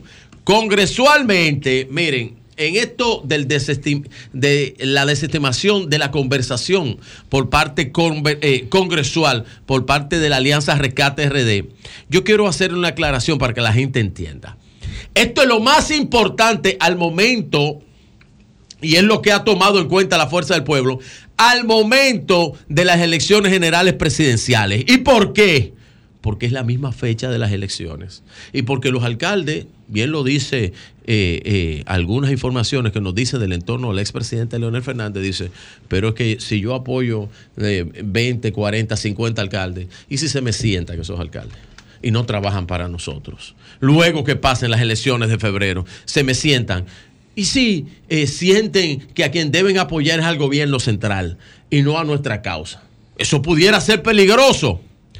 Entonces, una vez dicho esto, una vez dicho esto, yo sé que me llevan rápido, Leonel Fernández, la fuerza del pueblo, una vez desestimada, oiga lo que le digo, las conversaciones y la alianza congresual, no les interesa la alianza del caramba esta, no les interesa porque no le ¿Cuánta garantiza absolutamente nada. Es información, da tú las tuyas y yo doy las mías. Les adelanto que ese evento de la desestimación de las alianzas congresuales es el principio del final del anuncio de la alianza Rescate RD, que vuelvo y digo, es la alianza de las carretas vacías, es la alianza del abrazo del borracho, que se abrazan no porque se quiere, sino porque se están cayendo. El sol de la mañana. El sol de la mañana. Celso Juan Marrancini, presidente del Consejo Nacional de la empresa privada CONE. Eh, Celso Juan, entre otros temas, bienvenido, y entre otros temas, Bienvenido, hermano César. quisiera saber si ustedes eh, tienen algún informe, si el CONE tiene algún informe de la situación de la empresa Codevi, que de acuerdo con lo que informó el señor capellán, pues enfrentaría pérdida y situaciones jurídicas. Eso lo llevó a renunciar de APEDI. APEDI no le aceptó la renuncia. Él se reunió recientemente con el presidente Luis Abinader y dicen que no salió muy contento. Entonces, ¿qué informaciones tienen ustedes de esta, de esta empresa y de la situación que se ha dado con el cierre de la frontera? Gracias, Julio. Buenos días a, a todos los integrantes de este gran equipo, de este prestigioso programa y un gusto volver a estar aquí. Buenos días a todos los seguidores. Eh, bueno, en particular sobre la situación de, eh, de lo que tenemos entendido es que desde el, el viernes pasado y, y hoy eh, ya ha habido una, una apertura para que Codevi opere. También desde esta mañana eh, tuvimos una información de que ya están haciendo lo- los movimientos necesarios. Hay que ver cómo evoluciona el, en el día. Eh, tanto la empresa como el sector eh, ha tenido un- una comunicación estrecha con el gobierno, monitoreando eh, pues toda esta situación en torno a, a- a la frontera, eh, que como todos saben ha paralizado la migración y el comercio con Haití y que a partir de hoy eh, ya se tiende a, restablecerse. Yo quisiera preguntarle al señor Celso Juan Marrancini, presidente del CONEP, si el cierre de la frontera dominico-haitiana, la suspensión sobre todo de las relaciones comerciales durante este tiempo, les afecta a ustedes y en qué medida, en qué medida le- les ha afectado como, como grupo eh, de empresarios? Bueno, realmente afecta eh, en el muy corto plazo, sobre todo a los que más exportan a Haití, eh, porque al haber una paralización eh, en este tiempo de- del comercio, pues obviamente eso tiene una consecuencia directa eh, por la imposibilidad de, de hacer comercio durante ese periodo. Sin embargo, eh, hemos visto este tema como un tema eh, país donde eh, se ha estado defendiendo la integridad nacional, donde momentáneamente pues esa fue la, la medida que, que se tomó para forzar alguna algu- eh, revertir la medida o, otra situación se ha logrado el- en las Naciones Unidas porque se aprobara la, la, eh, la intervención de, de Kenia. Eh, se ha logrado Ayer, ayer el Congreso keniano lo bloqueó, pero... eh, se ha avanzado muchísimo con lo del canal de la vigía, que vemos que definitivamente es la, eh, una de las grandes soluciones, porque el, el tema aquí es que no hay un interlocutor del otro lado. Nosotros mismos hemos estado en contacto con, con los miembros del sector privado de, de Haití y lamentablemente, a diferencia de nosotros, ellos no tienen un interlocutor. Pero usted ha cuantificado las pérdidas que han tenido. La pérdida ya habría que ver eh, cuando se restablezca, porque no es una eh, suma exacta. Eh, hay que hay una parte que, que, la- que- que se abra, que entendemos que ya a partir de hoy se debe restablecer. Ha pasado mucho tiempo y realmente eh, ya, eh, como el presidente lo ha anunciado, es más que propicio que se restablezca la- la- el comercio con, con Haití y, y que se pueda recuperar parte de lo perdido en, en- en ese tiempo. Habrá que esperar que pase el tiempo y ver pasar eh, el- el- la cifra de, de Haití eh, eh, está muy calculada. Hay una incluso la parte informal, el Banco Central tiene un estimado. Estamos hablando de en promedio eh, algo más de 100 millones de dólares mensuales. Hay que ver El Banco cómo Central, el banco la- hizo ese estimado, el Banco Central. El- el Banco 100 Central el año pasado- al mes. Al mes. 1.200 al año casi.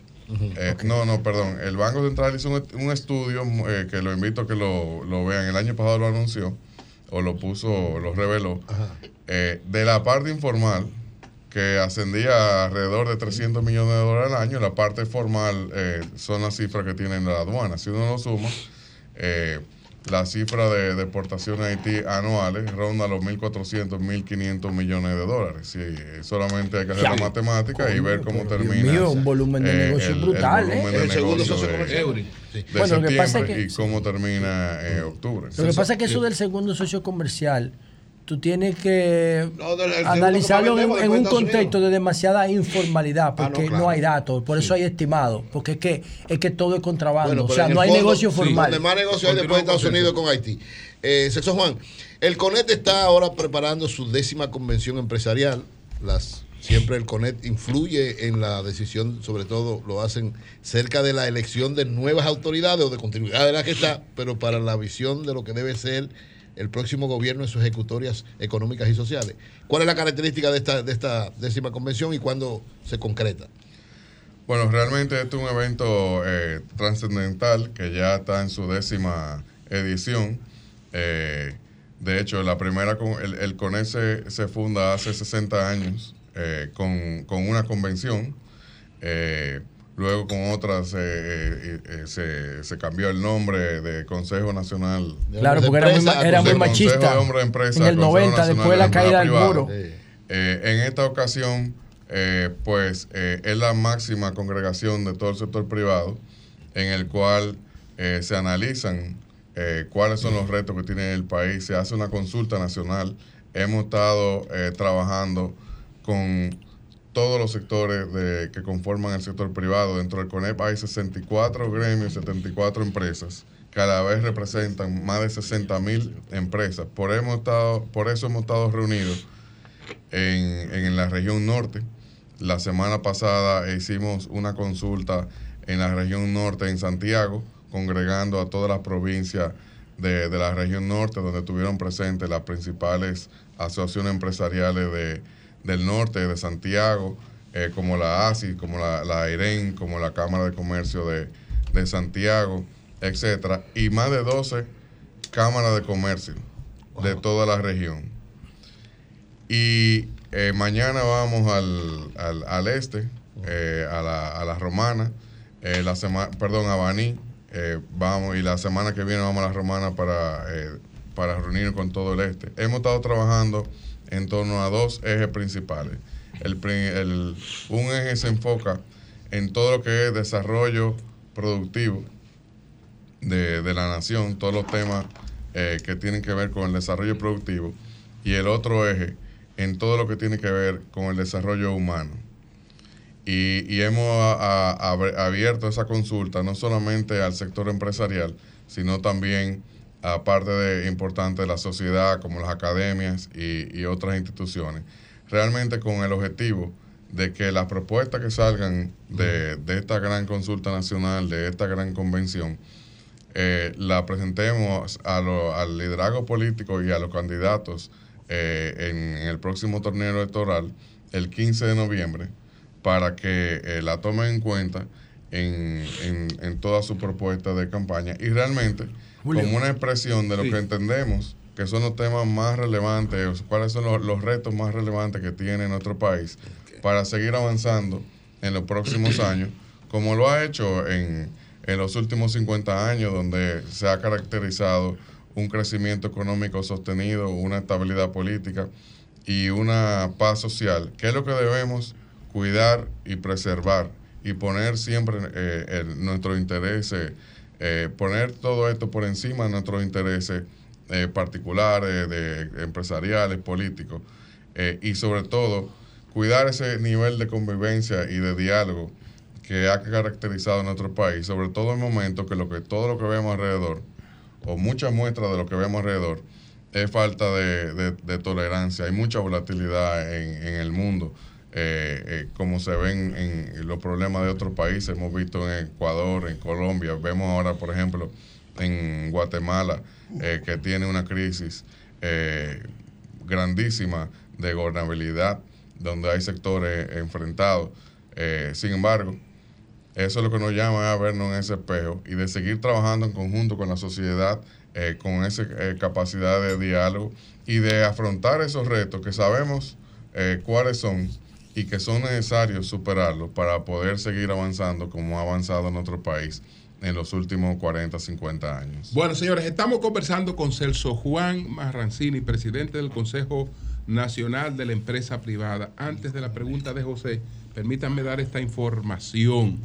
Escribí, le escribí a Salvador Holguín, que está en una reunión en Palacio, eh, para que me explicara cuál era la situación de Dajabón. Sí. Me respondió lo siguiente. Bueno, espérate, porque ya él me dijo. no, no puedo, no, No, puedo, no puedo decirlo porque no había leído lo de arriba. Ah, que no diga eso. Lo, lo de arriba me dice que no revele No, la no fuente. revele la fuente. Entonces, si digo. Ay, si no, digo- no, maestro, no, no, Sí, no, maestro. Como ya lo mencioné. ¿Pero no, dónde que está él? No, no, no, pero ¿Dónde no, está no, él ahora mismo? No, No, pero no, ya, ya. pero pregunta, maestro, maestro. No voy a dar la información ahora. Más adelante. Pero él está dónde? Más adelante En lo Entonces lo llamaron para pasarle la Más adelante lo No, en Palacio no están llamando. No, no están llamando de ahí. No están llamando de ahí. Tú eres un hombre joven, tienes tiempo. Más adelante. Amigo de Luis. Más adelante, más adelante. ¿Tú sabías que manejamos esa información. en esta semana se José, termina adelante. todo eso? Yo voy a ver Sí, qué, va, entonces, qué van a hacer ustedes. Sí. Ustedes no, yo no que tengo eso. otra información. No, no, Celso Juan. no vengas tú a chantajear. Pero cuando termine Eh, Celso Juan voy a dar sí, otra. vamos a hablar de eso. Mira, Celso Juan, nosotros tenemos aquí, acaba de llegar una encargada de negocio nueva a la embajada norteamericana. Nosotros tenemos aquí el código tributario, gringo, copy-paste. Tenemos la ley de contabilidad pública, gringa, copy-paste. La ley de fideicomiso, gringa, copy-paste. La ley de el lavado de activos, gringa. La ley de buró de crédito, gringo. La ley de acceso a la información, gringa. La ley de compra y contratación en Sí, el marco del, en el marco de- del, del- DR-CAFTA, del DR gringa. CAFTA, sí, claro. La distinción de dominio esa es de Naciones Unidas, eso no es gringa. Pero te digo todo esto porque tú ves como la embajada norteamericana para promover un, un clima de negocio favorable para sus inversionistas genera un, promueve un tipo de Estado de Derecho que a nosotros nos conviene. Ellos no lo hacen por nosotros, lo hacen por ellos. Pero yo no veo que los dominicanos en Haití, ahora no se puede porque hay un estado de ingobernabilidad, pero eso no es siempre así. Yo no veo que ustedes, los empresarios, se preocupan por promover un buen clima de negocio dominicano en Haití. En los consulados solamente para vender visa. ¿Tú estás de acuerdo con que todo el volumen de negocio sea informal en Haití con República Dominicana, sea contrabando? ¿O tú crees que nosotros deberíamos tener un lobby en el buen sentido de la palabra operando institucionalmente en Haití? Bien. Eso por un lado, pero son dos. Segunda pregunta, hay que aprovecharse el sofá aquí. Segunda pregunta. Eso, Juan, es duro. En la semanal del presidente Abinader, él, él- él está mm, reconociendo el impacto de un programa que tiene el gobierno utilizando a INESPRE, agricultura, comedores económicos, plan social, para bajar los niveles de influencia de los intermediarios entre los productos que se producen en el campo y los consumidores dominicanos. Julio no está de acuerdo con eso, Y yo tampoco. ni allí. Eso, eso no existe. Pero está bien. ¿Tú crees que una mata de lechuga que vale 3 pesos en Constanza se venda en 60 pesos en un Bien. supermercado? Y por eso el presidente está interviniendo en puntos específicos. ¿O tú crees, como dicen Julio y Nayí, que el mercado tiene que dejarse operar respetando el rol de la intermediación en el comercio? Adelante. Bueno, la primera pregunta, eh, creo que eso no es así. La mayoría del comercio con Haití eh, es formal. Es formal. Eh, no aproximadamente el 20, según el Banco Central, eh, aproximadamente un poco más del 20% es informal. ¿Tú me puedes dar un ejemplo de formalidad? Uno. La formalidad es todo lo que cruza por contenedores, por camiones, Aduana, eh, todo lo que el- aduana, todo lo que ocurre en el mercado.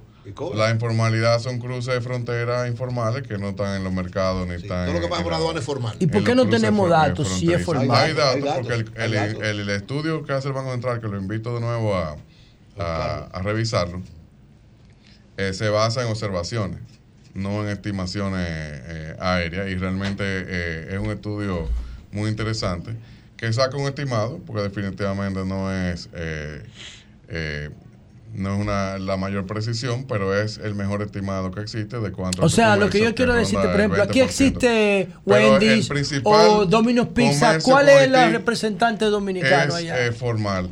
Es formal. Y, y la, y el, el- todo el tejido empresarial dominicano ha hecho un gran trabajo en Haití con su contraparte desarrollando e- ese mercado, eh, con distribuidores, con marcas, con productos especializados, etcétera, etcétera. Ese vínculo comercial, que es nuestro segundo socio comercial, es muy profundo y es fruto de un trabajo de años. ¿Quién es el eh, encargado del- dominicano de del negocio en la. Embajada Dominicana en Haití? Mira, que en un, en un país que eh, la Difícil. ingobernabilidad ha llegado a, se ha ido deteriorando en el tiempo al nivel, todo eso que tuvo punta, pues eh, son, eh, no hay necesariamente un interlocutor, La- la pero el, el empresariado dominicano ha hecho un trabajo eh, extraordinario desarrollando un comercio formal eh, eh, con, con la contraparte haitiana. Y el caso de Codevi es, un, es una No, Codevi es fuera de- Codevi no, Codevi está aquí. Donde ha hecho un pregunta, trabajo lo- extraordinario un- por 20 años. Codevi es un super proyecto. La otra pregunta, lo, lo- lo que te preguntaba José sobre el tema este de La intermediación. la sustitución de la intermediación como una manera Por la de compra directa del gobierno a los Mira, productores. eh, la- nosotros estamos en un país donde eh, el, el crecimiento económico sostenido que ha tenido, eh, uno de sus pilares, además de la estabilidad política y la paz social, es el nivel de, de confianza en la economía y en eso, eh, pues el hecho de que es un libre mercado, eh, obviamente, es un factor eh, fundamental para que esa confianza siempre exista.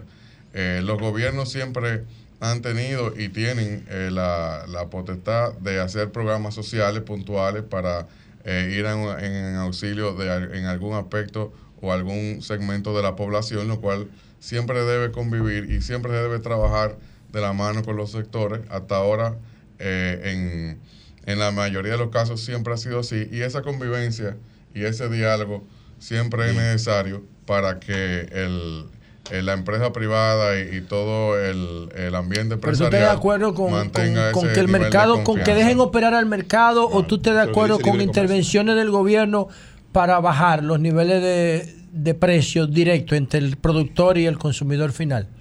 Vuelvo y te digo, si, si hay un nivel de confianza se tra- de, de comunicación, se trabaja con los sectores, se hacen, eh, eh, se distingue lo que es eh, re- eh, apoyo al eh, social a algún segmento de la población de lo que es el comercio en sí, pues eh, va, a haber, va a haber esa convivencia que siempre ha habido Celso. y que no ha afectado la confianza. Celso, y terminamos ahí, Pedro. Antes de el gobierno dominicano tomar la medida de cerrar la frontera y después que se decidió abrir parcialmente, ¿hubo algún tipo de conversación para saber qué opinaba el empresariado dominicano antes de tomarse la decisión? Ha habido, como dije al principio, ha habido comunicación en, en todo momento en torno al, al tema de, eh, de las medidas que se han tomado en Haití. ¿Después o antes? Y no, en todo momento. En todo momento. Eh, y, y creo que es importante eh, mantener esa comunicación porque esto es una situación dinámica, que no es, eh, no termina hoy. Lamentablemente nuestro país tiene que seguir eh, muy pendiente de ese tema, dándole seguimiento y tratando de que en, en el país vecino pues ocurra una intervención donde se puedan fortalecer eh, sus instituciones, donde se pueda eh, también carnetizar o documentar a la población y, y donde pueda haber un nivel de, de convivencia y sobre todo disminuir ese riesgo a la, a, la, a la paz y a la estabilidad no solamente en nuestro país, sino de la región. Y en eso la comunidad internacional tiene que, que seguir jugando un rol, eh, fortalecerlo y tiene que aportar recursos, porque ahora mismo uno de los temas más importantes es cómo se va a financiar esa intervención de, de Kenia. Y en eso la, inter- la comunidad internacional tiene que ponerle un, un foco en eso.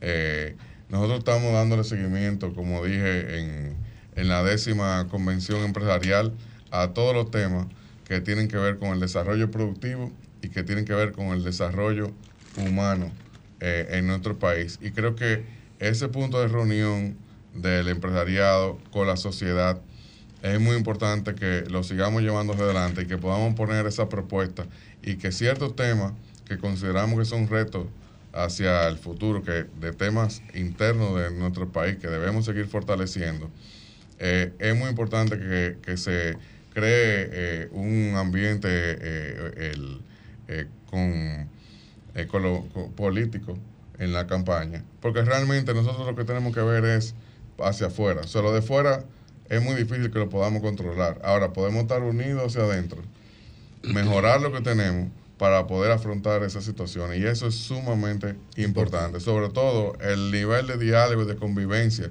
y esa confianza que existe en nuestro país, cuidarla y mantenerla hacia el futuro. Por eso es uno de los temas centrales que tiene en la décima convención empresarial del CONEP. El tema del desarrollo productivo y el tema de desarrollo humano hacia el futuro. Bueno, pues muchas gracias a Celso Juan Marrancini, el presidente del CONET. Cambio y fuera.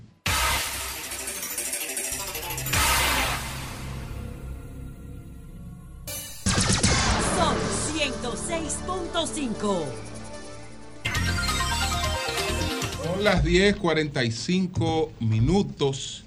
En breve, pues vamos a conversar tanto con los padres como con la joven que nos visitó hace un tiempo para denunciar, eh, pues, eh, que presuntamente fue objeto de una violación eh, sexual. Entonces, vamos a conversar con ella en breve. Eury. Gracias al Dios Todopoderoso. Jesús, mi Señor, Salvador y Guía, como siempre. Inicio con la palabra de Dios. Proverbios 35, 6. Confía en Jehová con todo tu corazón y no te apoyes en tu propia prudencia. Reconócelo en todos tus caminos y Él enderezará tus sendas. Amén. Amén. Bonita Siempre- siempre reflexión del Señor. Muy bella. Bonita reflexión. Reiterar nuestro, nuestras condolencias a la familia de Aulio Ortiz, ese destacado periodista de Santiago que falleció en Pasa el día su de ayer. alma. Todo nuestro respaldo y solidaridad con toda la familia y el legado que dejó Aulio que sea mantenido y multiplicado por ellos. Eh, Eury, tengo una información. Sí, pero déjame, déjame desarrollar. Pero déjame dar una información. Pero- que la gente merece Pero tú vas a seguir desinformando lo de lo de- Desinformando nunca. Informando. Vamos a ver. Eh, dadas las decisiones tomadas ayer sobre la primicia que di aquí de que la alianza congresual eh, está desestimada, No está desestimada, No está desestimada. las alianzas Ah, congresuales están, Es mi- es mi están desestimadas. Busca información, Eury, que yo estoy No dando información. yo Ahora ahí. te voy a dar otra información. Otra desinformación. Dado eso. Qué afán. Dado eso, dado eso, por parte de la Fuerza del Pueblo, empiezan las proclamaciones congresuales de sus candidatos a partir de esta semana. Nos cuenta una fuente. Vamos Yo le dije a Pedro que investigara eso. A partir de esta semana empiezan las proclamaciones por parte de la Fuerza del Pueblo. Me imagino que lo harán lo propio el PLD. Miren, usted sabe que la ley, la ley 48808, la ley La de congresual. Establece, señores, que es obligatorio, según esta ley, que todas las instituciones del gobierno destinen un 20% de los servicios o compras que hacen a las pymes, a las MIPYMES. Por ley, o sea, una ley. Ha habido muchos problemas con algunas instituciones del gobierno y lógicamente esto ha ido cada vez creciendo más la presión porque evidentemente eso es una forma de ayudar a que las pymes puedan accesar a trabajos con el gobierno, a tener facilidades y a irlo desarrollando, porque hay muchas pymes, una gran cantidad de pymes en los gobiernos del PLD creció de manera extraordinaria y ahora en este gobierno hay que decirlo, lo sigue creciendo, la cantidad de pymes que le dan servicios al gobierno que son suplidoras del Estado. Pues yo tengo la información y estábamos tratando de hacer contacto con el director de los comedores económicos, porque tengo la información de que en los comedores económicos, al parecer, tanto el director como el equipo administrativo ha dicho que no va a cumplir con esa ley.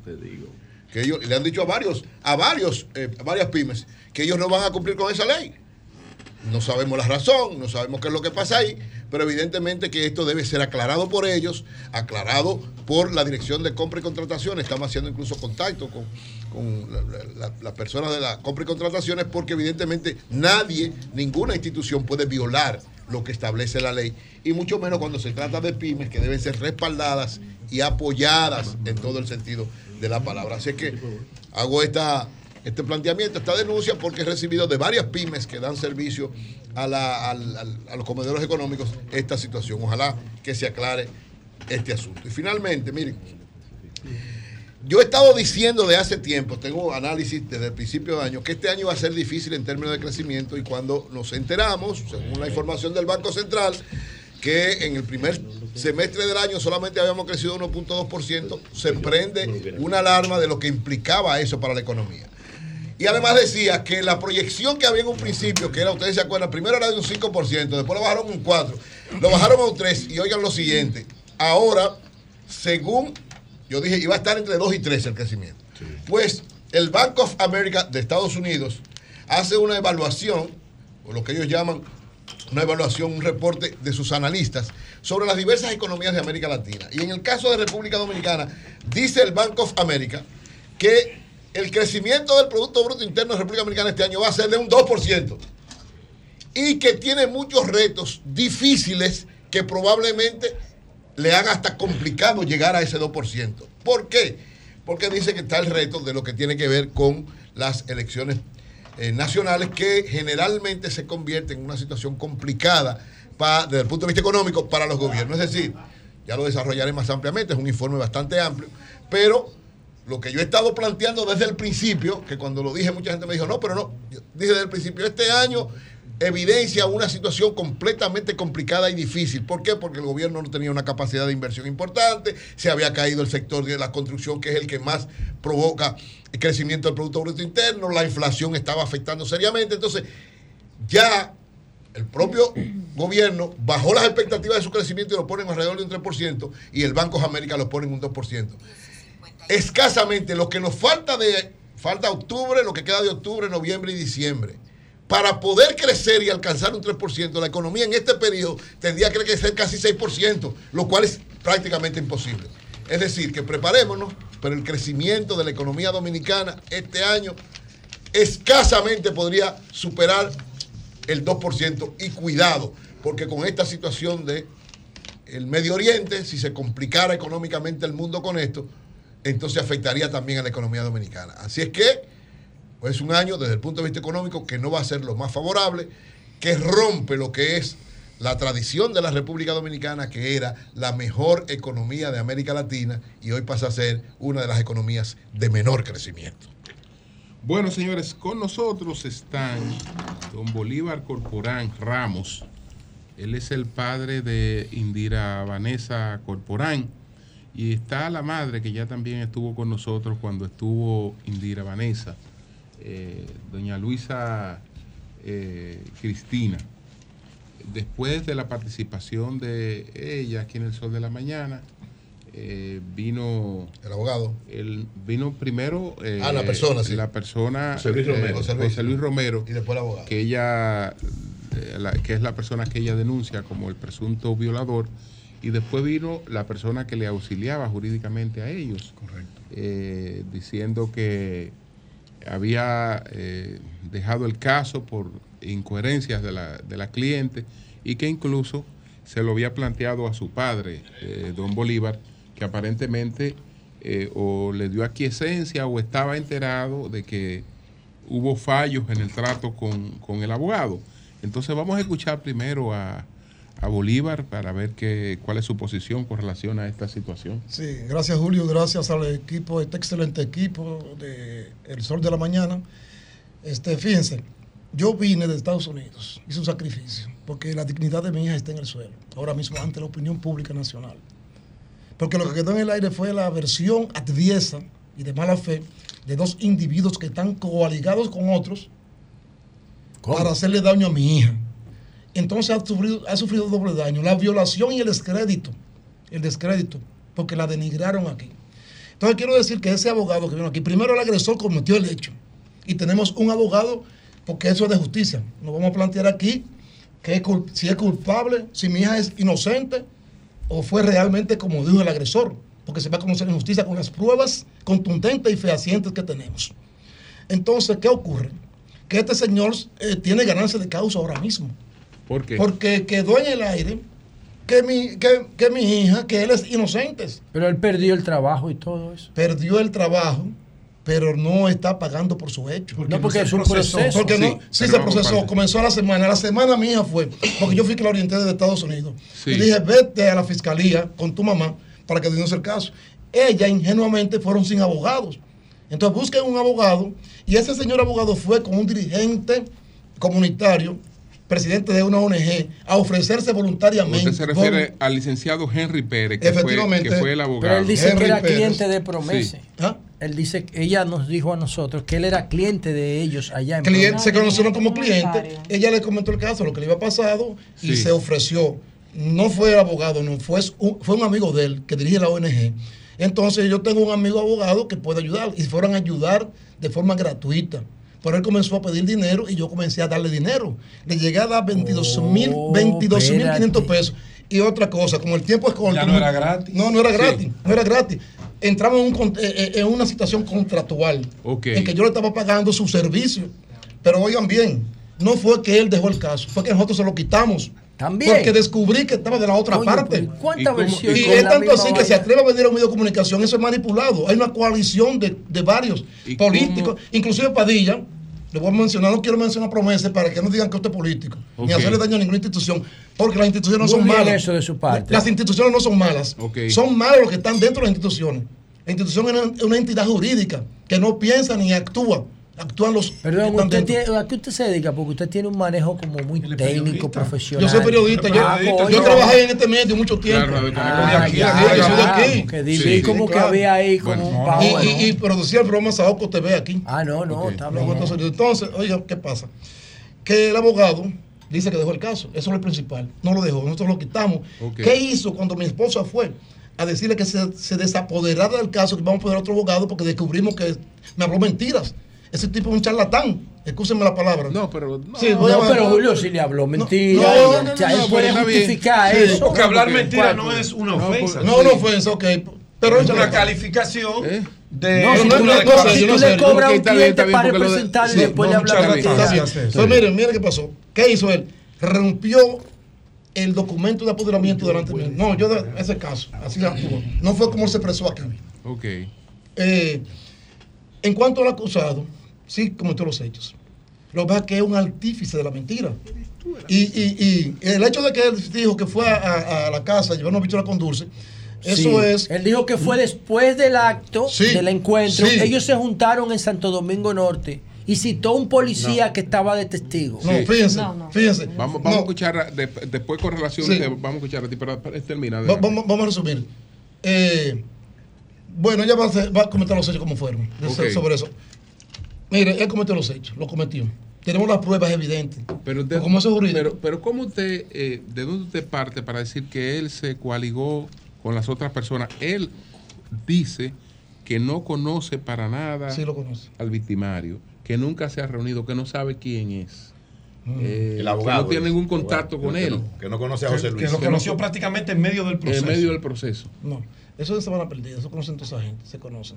Porque yo tuve en comunicación Y con que él. incluso él tiene más. recusó una jueza que no, que no era. No, eso fue lo único que hizo, que recusó la jueza. Ok. Por el caso lo dilató, lo dilató, lo dilató eh, pensadamente, lo dilató. Cuando yo vi que la situación iba como iba, lo cuestioné, ¿qué pasa con esto? Tú me estás hablando mentiras. Y me dijo, no, no, yo no, y se contradijo. Cuando dijo eso, y bueno, este, este no puede ser. Y le dijo, ve y quítenle el caso. Fue que se lo quitaron, no fue que él lo dejó. Usted designó otro abogado. De- Hay otro abogado designado que tiene todas las pruebas eh, que lo implican directamente a él. Y tenemos inclusive testigos que van a testificar cuando llegue el caso de que es un acosador penitente, es un acosador, mujeres que fueron acosadas por él. Tienen pruebas de otros casos, hay Sí, sí, de hay otros pruebas- casos. testimonio de otros casos, de otros casos. ¿Y a qué nivel está en estos momentos? la- el- el- Bueno, eh, nuestro abogado ya depositó la querella, pidió una investigación del caso. Investigación. Eh, tengo que resaltar aquí que la Procuradora General de Género llamó a mi hija eh, inmediatamente terminó este programa cuando ella estaba. Sí. La llamó y le dijo que le enviara la documentación de, de, ¿verdad? Eh, jurídica que ella tenía a mano y se la mandó.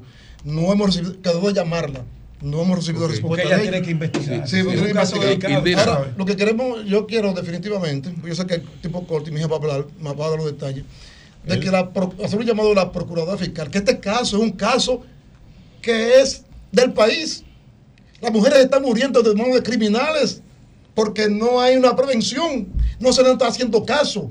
Y pueden ser hijas, todas, hermanas de cada uno. Claro, no son claro. inocentes. Ese tipo no es inocente. Antes de que don Julio e Indira Vanessa eh, tome la palabra para explicar, solamente para poner en contexto, ¿verdad? Eh, José Luis Romero, el, el- el supuestamente eh, violador de, de la Llamémosle joven. el denunciado. Exacto. Porque todavía no se le han Bueno, imputado pero- en el Ministerio sí, Público. Pero supuestamente Sí, acusado supuesta- de ah, violar. supuesta. Acusado. Él- No, no, es que el Ministerio Público. Él- no, La calificación no, la el Ministerio, Ministerio Público no lo ha No, pero acusado. ellos- ellos por eso que él dice que eso es un. Perdón, Y dije supuestamente, no, que pasa ellos lo es que eso es un acto. Esa es una acción pública. Eso no necesita a que haya una instancia privada. No, no, no lo necesita. Él dijo aquí, Él puede y es lo que de- quiero para de- que ella pase con su explicación. Él dijo aquí que ustedes tuvieron una relación, un encuentro íntimo consentido. Sí, es decir, dijo. que los Mm. dos estuvieron de acuerdo en hacerlo. Adelante, Indira Bueno, Vanessa. Muchas gracias.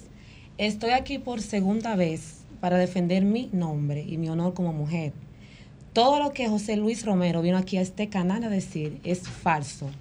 Yo nunca le consentí a él tener una relación sexual con él, ni nunca tuve ninguna relación íntima, ni confianza con él. Todo lo que él ha hecho es para él salir ileso de la violación que me hizo, que él lo sabe. La testigo de la casa, Rosy Fajardo, ha sido sugestionada por él en todo momento, porque ella también está como cómplice, figura como cómplice en todas las pruebas que tenemos, que ya mi abogado, el licenciado Germán Mercedes, la tiene. Yo vengo aquí a defenderme como mujer y hago un llamado inclusive al presidente Andrea Camacho, la procuradora de... Ana de- Andrea Ana Villa Andrea Camacho. Camacho, sí. Cualquier cosa que me pase a mí, el único responsable es él. Porque esto no es un circo mediático. Aquí yo estoy. ¿Y tú te sientes velando, amen- tú te sientes me siento amenazada? ¿Por me qué? siento con miedo. ¿Te ha mandado algún Aparte mensaje del daño que- emocional que he tenido después de la violación, la difamación y que ese agresor quede como que fui yo que lo agredí a él, eso no se va a quedar así. Indira. Yo llegué hasta, llegaré hasta las últimas Me gustaría- consecuencias me porque están las pruebas Me suficientes. gustaría Sí.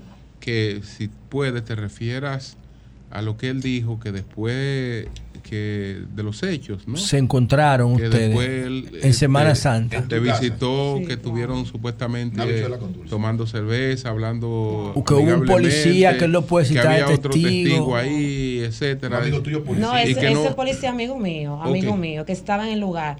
Puedo detallar claramente. Ok, ese vamos a día. ver, ¿qué pasó ese Luego día? de que José Luis Romero abusara de mí, muchas veces intentó buscarme por todos los medios. Mediante a Rosy Fajardo, mediante a José Herrera, porque quería hablar conmigo. En ningún momento a él yo le di cabida de que hablara conmigo de nada. Ese día, él fue un domingo a mi casa, obligó a la señorita Rosy Fajardo, la llamó por teléfono que quería ir a mi, ir a mi casa. Están las pruebas en mi teléfono de la conversación que yo tuve con Rosy. Le dije claramente, no quiero ese hombre aquí en mi casa. Yo le puedo ver eso, el de ese día. Todas esas pruebas las tiene mi abogado. Ok. Todo.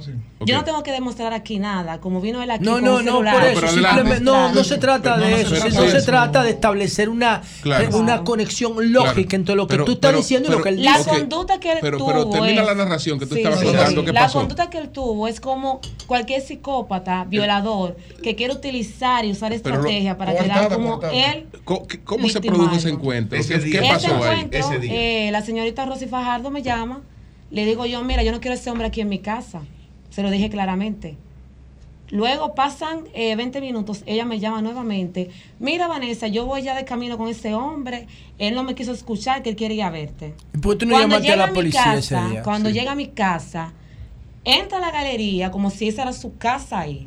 Así fue que él llegó a mi casa. No fue que yo le dije a él que fuera para mi casa, ni a llevarme a bichola con dulce. ¿Y qué tiempo duraron ahí? Él duró ahí. Porque él como- dijo que compraron 10 jumbo. No, no, él dijo que comieron 10 jumbo el día de la violación, que eso es lo que él dice, que es mentira también. Yo a él no lo llamé, ni le estaba esperando en una habitación como él dijo aquí. Ok. Pero entonces. lo- Entonces, En tu casa, pero- ¿cuántas pero cervezas que no- compraron? Pero que no en en la casa. Termina ¿Qué pasó en la la- casa? ¿Qué Después tiempo duraron sí, ahí? Compartiendo. Ese día, él fue allá, eh, se presentó con una bichola con dulce, sí es cierto. Fue con Rosy Fajardo para él querer como eh, tapar el sol con un dedo y quererse hacer pareja mía. ¿Cuántos días fue después de la no, agresión? Eso fue policía. tres días después. Tres días Y- y después. el policía, el ¿qué- policía qué es un am- ahí? amigo mío que Tú- estaba ahí en la casa Oye, con mi amiga. Melissa. Exactamente. Ok. Él estaba ahí. Con su amiga Él Melissa. llegó- Él la mencionó a Melissa. Sí. Melissa, sí. O Melissa sea, que ese policía amiga. tiene un testimonio Claro de... que sí. Ese policía puede testiguar en contra de él todo, porque él tiene conocimiento también. ¿Y qué pasó En esa ese noche? entonces- ¿Qué pasó ahí? En ese entonces que él fue a mi casa, ni el policía ni mi amiga sabían de la situación. Ok. Porque yo como mujer sentí miedo de incluso denunciarlo, que es cualquier mujer puede sentir ese miedo. Y le digo algo a ustedes, la víctima denuncia cuando ella quiere y se siente preparada, no cuando el Ministerio Público o Violencia de Género o el victimario, como él dijo aquí, el agresor, disculpe, que si yo fui violada porque yo fui una semana después a denunciarlo. Yo denuncié cuando yo me sentí preparada para hacerlo porque me sentía mal emocionalmente y todavía después de la violación y la agresión sexual que yo sufrí, sigo sufriendo la difamación por parte de ese Él señor. dijo que tú le debías dinero.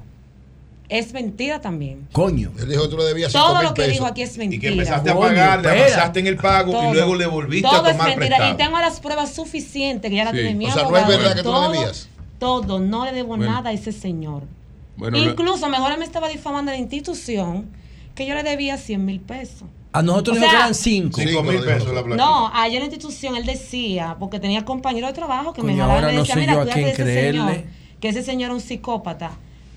Él llama- eh, jalaba también a compañeros míos de trabajo a decirle que yo era una loca psiquiátrica, que yo lo que estoy hablando es mentira. Bueno. Él tiene que demostrarle a mi abogado delante del tribunal qué relación lo, tenía Noel y yo, porque él sabe que no la tenía. Y lo del picapollo, es verdad, el día de la agresión, que ustedes que... comieron picapollo, que se saltaron de cerveza. Estaba en ese, la habitación esperando. Es mentira también. Ese día él se apareció de repente a buscar a su amigo José Herrera. ¿Tú sabías que su mujer estaba dando a luz? No, yo no sabía, porque yo no sé de la vida de él. ¿Y tú sabías que él tenía una mujer embarazada y todo eso? Nada de eso sabía. Ustedes no son compañeros de trabajo. Somos compañeros de trabajo, pero yo trabajo en el área de farmacia, muy lejos de su área. Bueno, señores, el Ministerio Público y bueno, la justicia. Esto cambia un poco las cosas. El. ¿eh? Ministerio Público. Bueno, pero que el Ministerio Público, el Ministerio Público y la justicia tienen este caso. Andrea. Tienen este caso que lleven las investigaciones, todas las investigaciones que tengan que llevar para que establezcan. La verdad sobre ese caso. Adelante. Sí, sí, no, muchas gracias por la participación. Yo sé que a partir de lo que hemos dicho aquí, la cosa va a cambiar, porque ya mi hija, por ejemplo, yo vine a reivindicar el honor de mi hija que estaba todavía mancillado eh, por este individuo que a pesar de la violación también la denigró. Entonces, lo que hago un llamado a la Procuradora General de Género, a que sepa que es un caso serio y que es cierto. No vamos a nosotros a juzgar como culpable o inocente a ninguno de los dos, ni siquiera a mi hija. Sino que se demuestre en los tribunales, claro. que, se agilice que se el proceso, que se agilice, que no dure como muchos procesos judiciales, que dura hasta un año para conocerse un caso de una violación, de una cosa que está en las paredes. ¿Usted ha ido con ella a alguna de las audiencias o las entrevistas, los interrogatorios? No, yo manejé las cosas de Estados, yo oh. vine afuera. en Estados. Unidos. Yo vine a este caso, un sacrificio. Para gracias, gracias a don Bolívar, eh, a doña Luisa, yo creo que ustedes han hecho lo correcto como familia, que es. dar la cara por su hija. Eh, respaldarla. Y entonces ahora la justicia tiene que hacer su trabajo en este, en este, caso. Nosotros esperamos que se esclarezca todo ahí antes, antes Virgilio, bueno, Eury tiene una información. Y yo tengo otra. Yo tengo una información. Bueno, Eury tiene una información. Y yo tengo otra. Eury, cinco minutos de la radio de vehículos. No, no, no, no. Aún hay que respetar el espacio. Yo no estoy de acuerdo con eso. ¿Qué es lo que tú tienes? Es una información primicia, pero es una información a propósito de la supuesta primicia que dio. Supuesta no, no le digas supuesta. Bueno, la primicia que la velita de. No, no, allí, por favor. No, no, él dio una primicia. Estoy autorizado. La doctora Margarita Ah, cacereño. si va a mencionar ese nombre es una primicia. Yo te voy a quitar la vocería de Margarita. Te la voy a hacer yo Margarita Entonces tú vas a mencionar a Margarita y tú no quieres que se merezca una música. vamos. Primicia del sol de la mañana. Primicia del sol de la mañana. Oh. La doctora Margarita Cedeño conversó conmigo y me autorizó a decir Cuidado, esto que eh. ella me ya, manda ma, decir. Doctora, ya voy a hacer yo su okay, vocero ahora. Dice la doctora, ayer hubo una reunión de la Comisión de Estrategia de la que yo soy parte, dice la doctora Margarita sí, Cedeño. Se discute todo de la alianza. No se tomó ninguna decisión de no hacer alianza congresional. Justo en este momento, me dice la doctora, ahora mismo, ahora, ahora, Está reunida la Comisión de Alianza. Evaluando los avances que hay que hacer y todas las doctora, cosas pendientes. Doctora Margarita Cedeño. Doctora, doctora Margarita Cedeño. Usted acaba, usted acaba de, doctora Margarita Cedeño, usted acaba de develar que usted tiene otra, usted otra de las divisiones dentro del PLD. un momentito, un momentito. Un momentito, un momentito, un momentito, por favor. Un momentito. Lo que quiere, no, no, ninguna desinformación y no acepto eso. Ninguna desinformación y no acepto eso. Ninguna desinformación y yo no acepto eso. La información y, cuando yo puse esto acá, un momentito, por favor. Pero por favor, pero un momentito, pero un momentito, para que hablemos, hablemos claro. Pero ella no ha dicho que te está desmintiendo. No, no. Ella no, dice, no tiene sentido. Vuelvo a decir. que está. Vamos a escuchar lo que quiere decir. Pero por favor, lo que quiere decir Doña Margarita, con esa información, con todo el respeto que me merece, es que ella está ahora acaba de agarrar partido dentro del grupo que representa las alianzas. Dentro del PLD, que es el grupo de Francisco Javier García. Eso es lo que ella está, eso es lo que ella está determinando. Eso es lo que ella está determinando. Eso es lo que doña Margarita está determinando. O un caos o hacemos algunas precisiones. Esa es una interpretación tuya. Ahora, lo correcto que la información que es la verdad porque ella es miembro de la comisión. Lo mismo que aconteció antes, es decir, los miembros de la comisión tienen una posición, todos, de avanzar. ¿Cómo va a ser? Lo que no se tomó ninguna decisión de que no hay alianza congresional, no. Hay alianza que se está avanzando y se está discutiendo. No se, no ha tomado esa eh, decisión. Ahora, Ebre, te voy a hacer la precisión, del, te voy a hacer la precisión del lugar. No, no, no, le voy a hacer la precisión del lugar. La precisión del lugar. Ay. Es verdad que se reunieron, eh, que se reunieron ayer. Y están reunidos hoy. Y que se van a reunir hoy. Sí. Eh, es ver, pero también es verdad que hay una posposición del tema. Pero no que se, declaró no hacerla, porque eh, el Vigilio dijo Espérate, que se rechazó. Es que, es que, el rechazo... El, el audio El rechazo tiene varias vías, Eury. El rechazo tiene varias vías, porque el rechazo no es no expresar rechazo, porque en el fondo no hay rechazo. Eso es lo que estoy diciendo. No, pero espérate, pero Vigilio dice que sí. No, no, no, no. Bueno, por eso se, le, se ah, dice la aclaración. Pero, pero él lo puede leer, él lo puede leer como quiera, porque hay, porque es verdad lo que en el fondo políticamente es verdad. En el fondo políticamente es verdad. ¿Qué, qué pasó? Reunión. Daré mi versión. Reunión, no discusión del tema. Entonces, hoy se pone el tema en agenda. Ahora, eh, te puedo decir la posición adelantada. La posición adelantada, municipales. Es decir, que lo que él está diciendo. No, no, en esa parte. Pero no que no hay, no hay discusión no, convencional. No. no, dice que lo rechazaron. No, pero si no lo correcto. van a discutir. No, lo rechazaron. Es que Una cosa es que no la propuesta. sí, pero no rechazada. Ahora sí. No, no, no, no, dio rechazada. No, no, rechazada. No, no, no. Yo me voy con él. Para los fines políticos, para los fines políticos es lo mismo, porque es lo que quiere. decir. No, claro. Es lo que quiere decir que por ahora no va. No va eso. Yo quiero que usted me permita. Es que, pero que por ahora no va. Que por ahora no va. Yo quiero que usted Yo reitero que la alianza va. Por eso que te digo, la alianza va. Pero ahora. Levísimo. Oye, pero qué tontería. Es decir eso, Eury. Que la alianza va y que no es ahora. Eso eh, no entra. Ha sido pospuesta la discusión congresual. Lo que quiere decir que lo que quiere decir es decir que Roberto Rosario dijo que antes del 29 de octubre tenía que haber una alianza y pidió 20 alianzas congresuales, senatoriales más y fueron desestimadas. Totalmente, entonces desestimaron la propuesta de la fuerza del pueblo, que fue lo que yo dije. Está desestimado. Vamos a escuchar allí. Vamos a escuchar allí. Vamos a escuchar allí. Vamos a escuchar allí. El tema de la discusión de las candidaturas y la alianza congresual ha sido pospuesto están concentrados y enfocados en lo municipal. Entonces, verdad lo que yo dije. Para retirar, retirar, que ahorita dije primicia carabelita. No a lo que tú habías dicho. No, no, no. Eso yo no lo acepto, eso tampoco. No. Retiro no, no, eso yo no lo acepto. Eso yo no lo acepto tampoco. Y te voy a decir una cosa, Nayib. Te voy a decir una cosa, Nayib. Te voy a decir una cosa. No, pero lo retiraste, pero lo dijiste. Lo retiraste, pero lo dijiste. Pero está bien. Voy a precisar lo siguiente, don Virgilio. Para que usted no se sienta mal. Sí, ayúdalo, Julio. Ayúdalo, no, no me tiene que. No, el maestro, el maestro tiene información.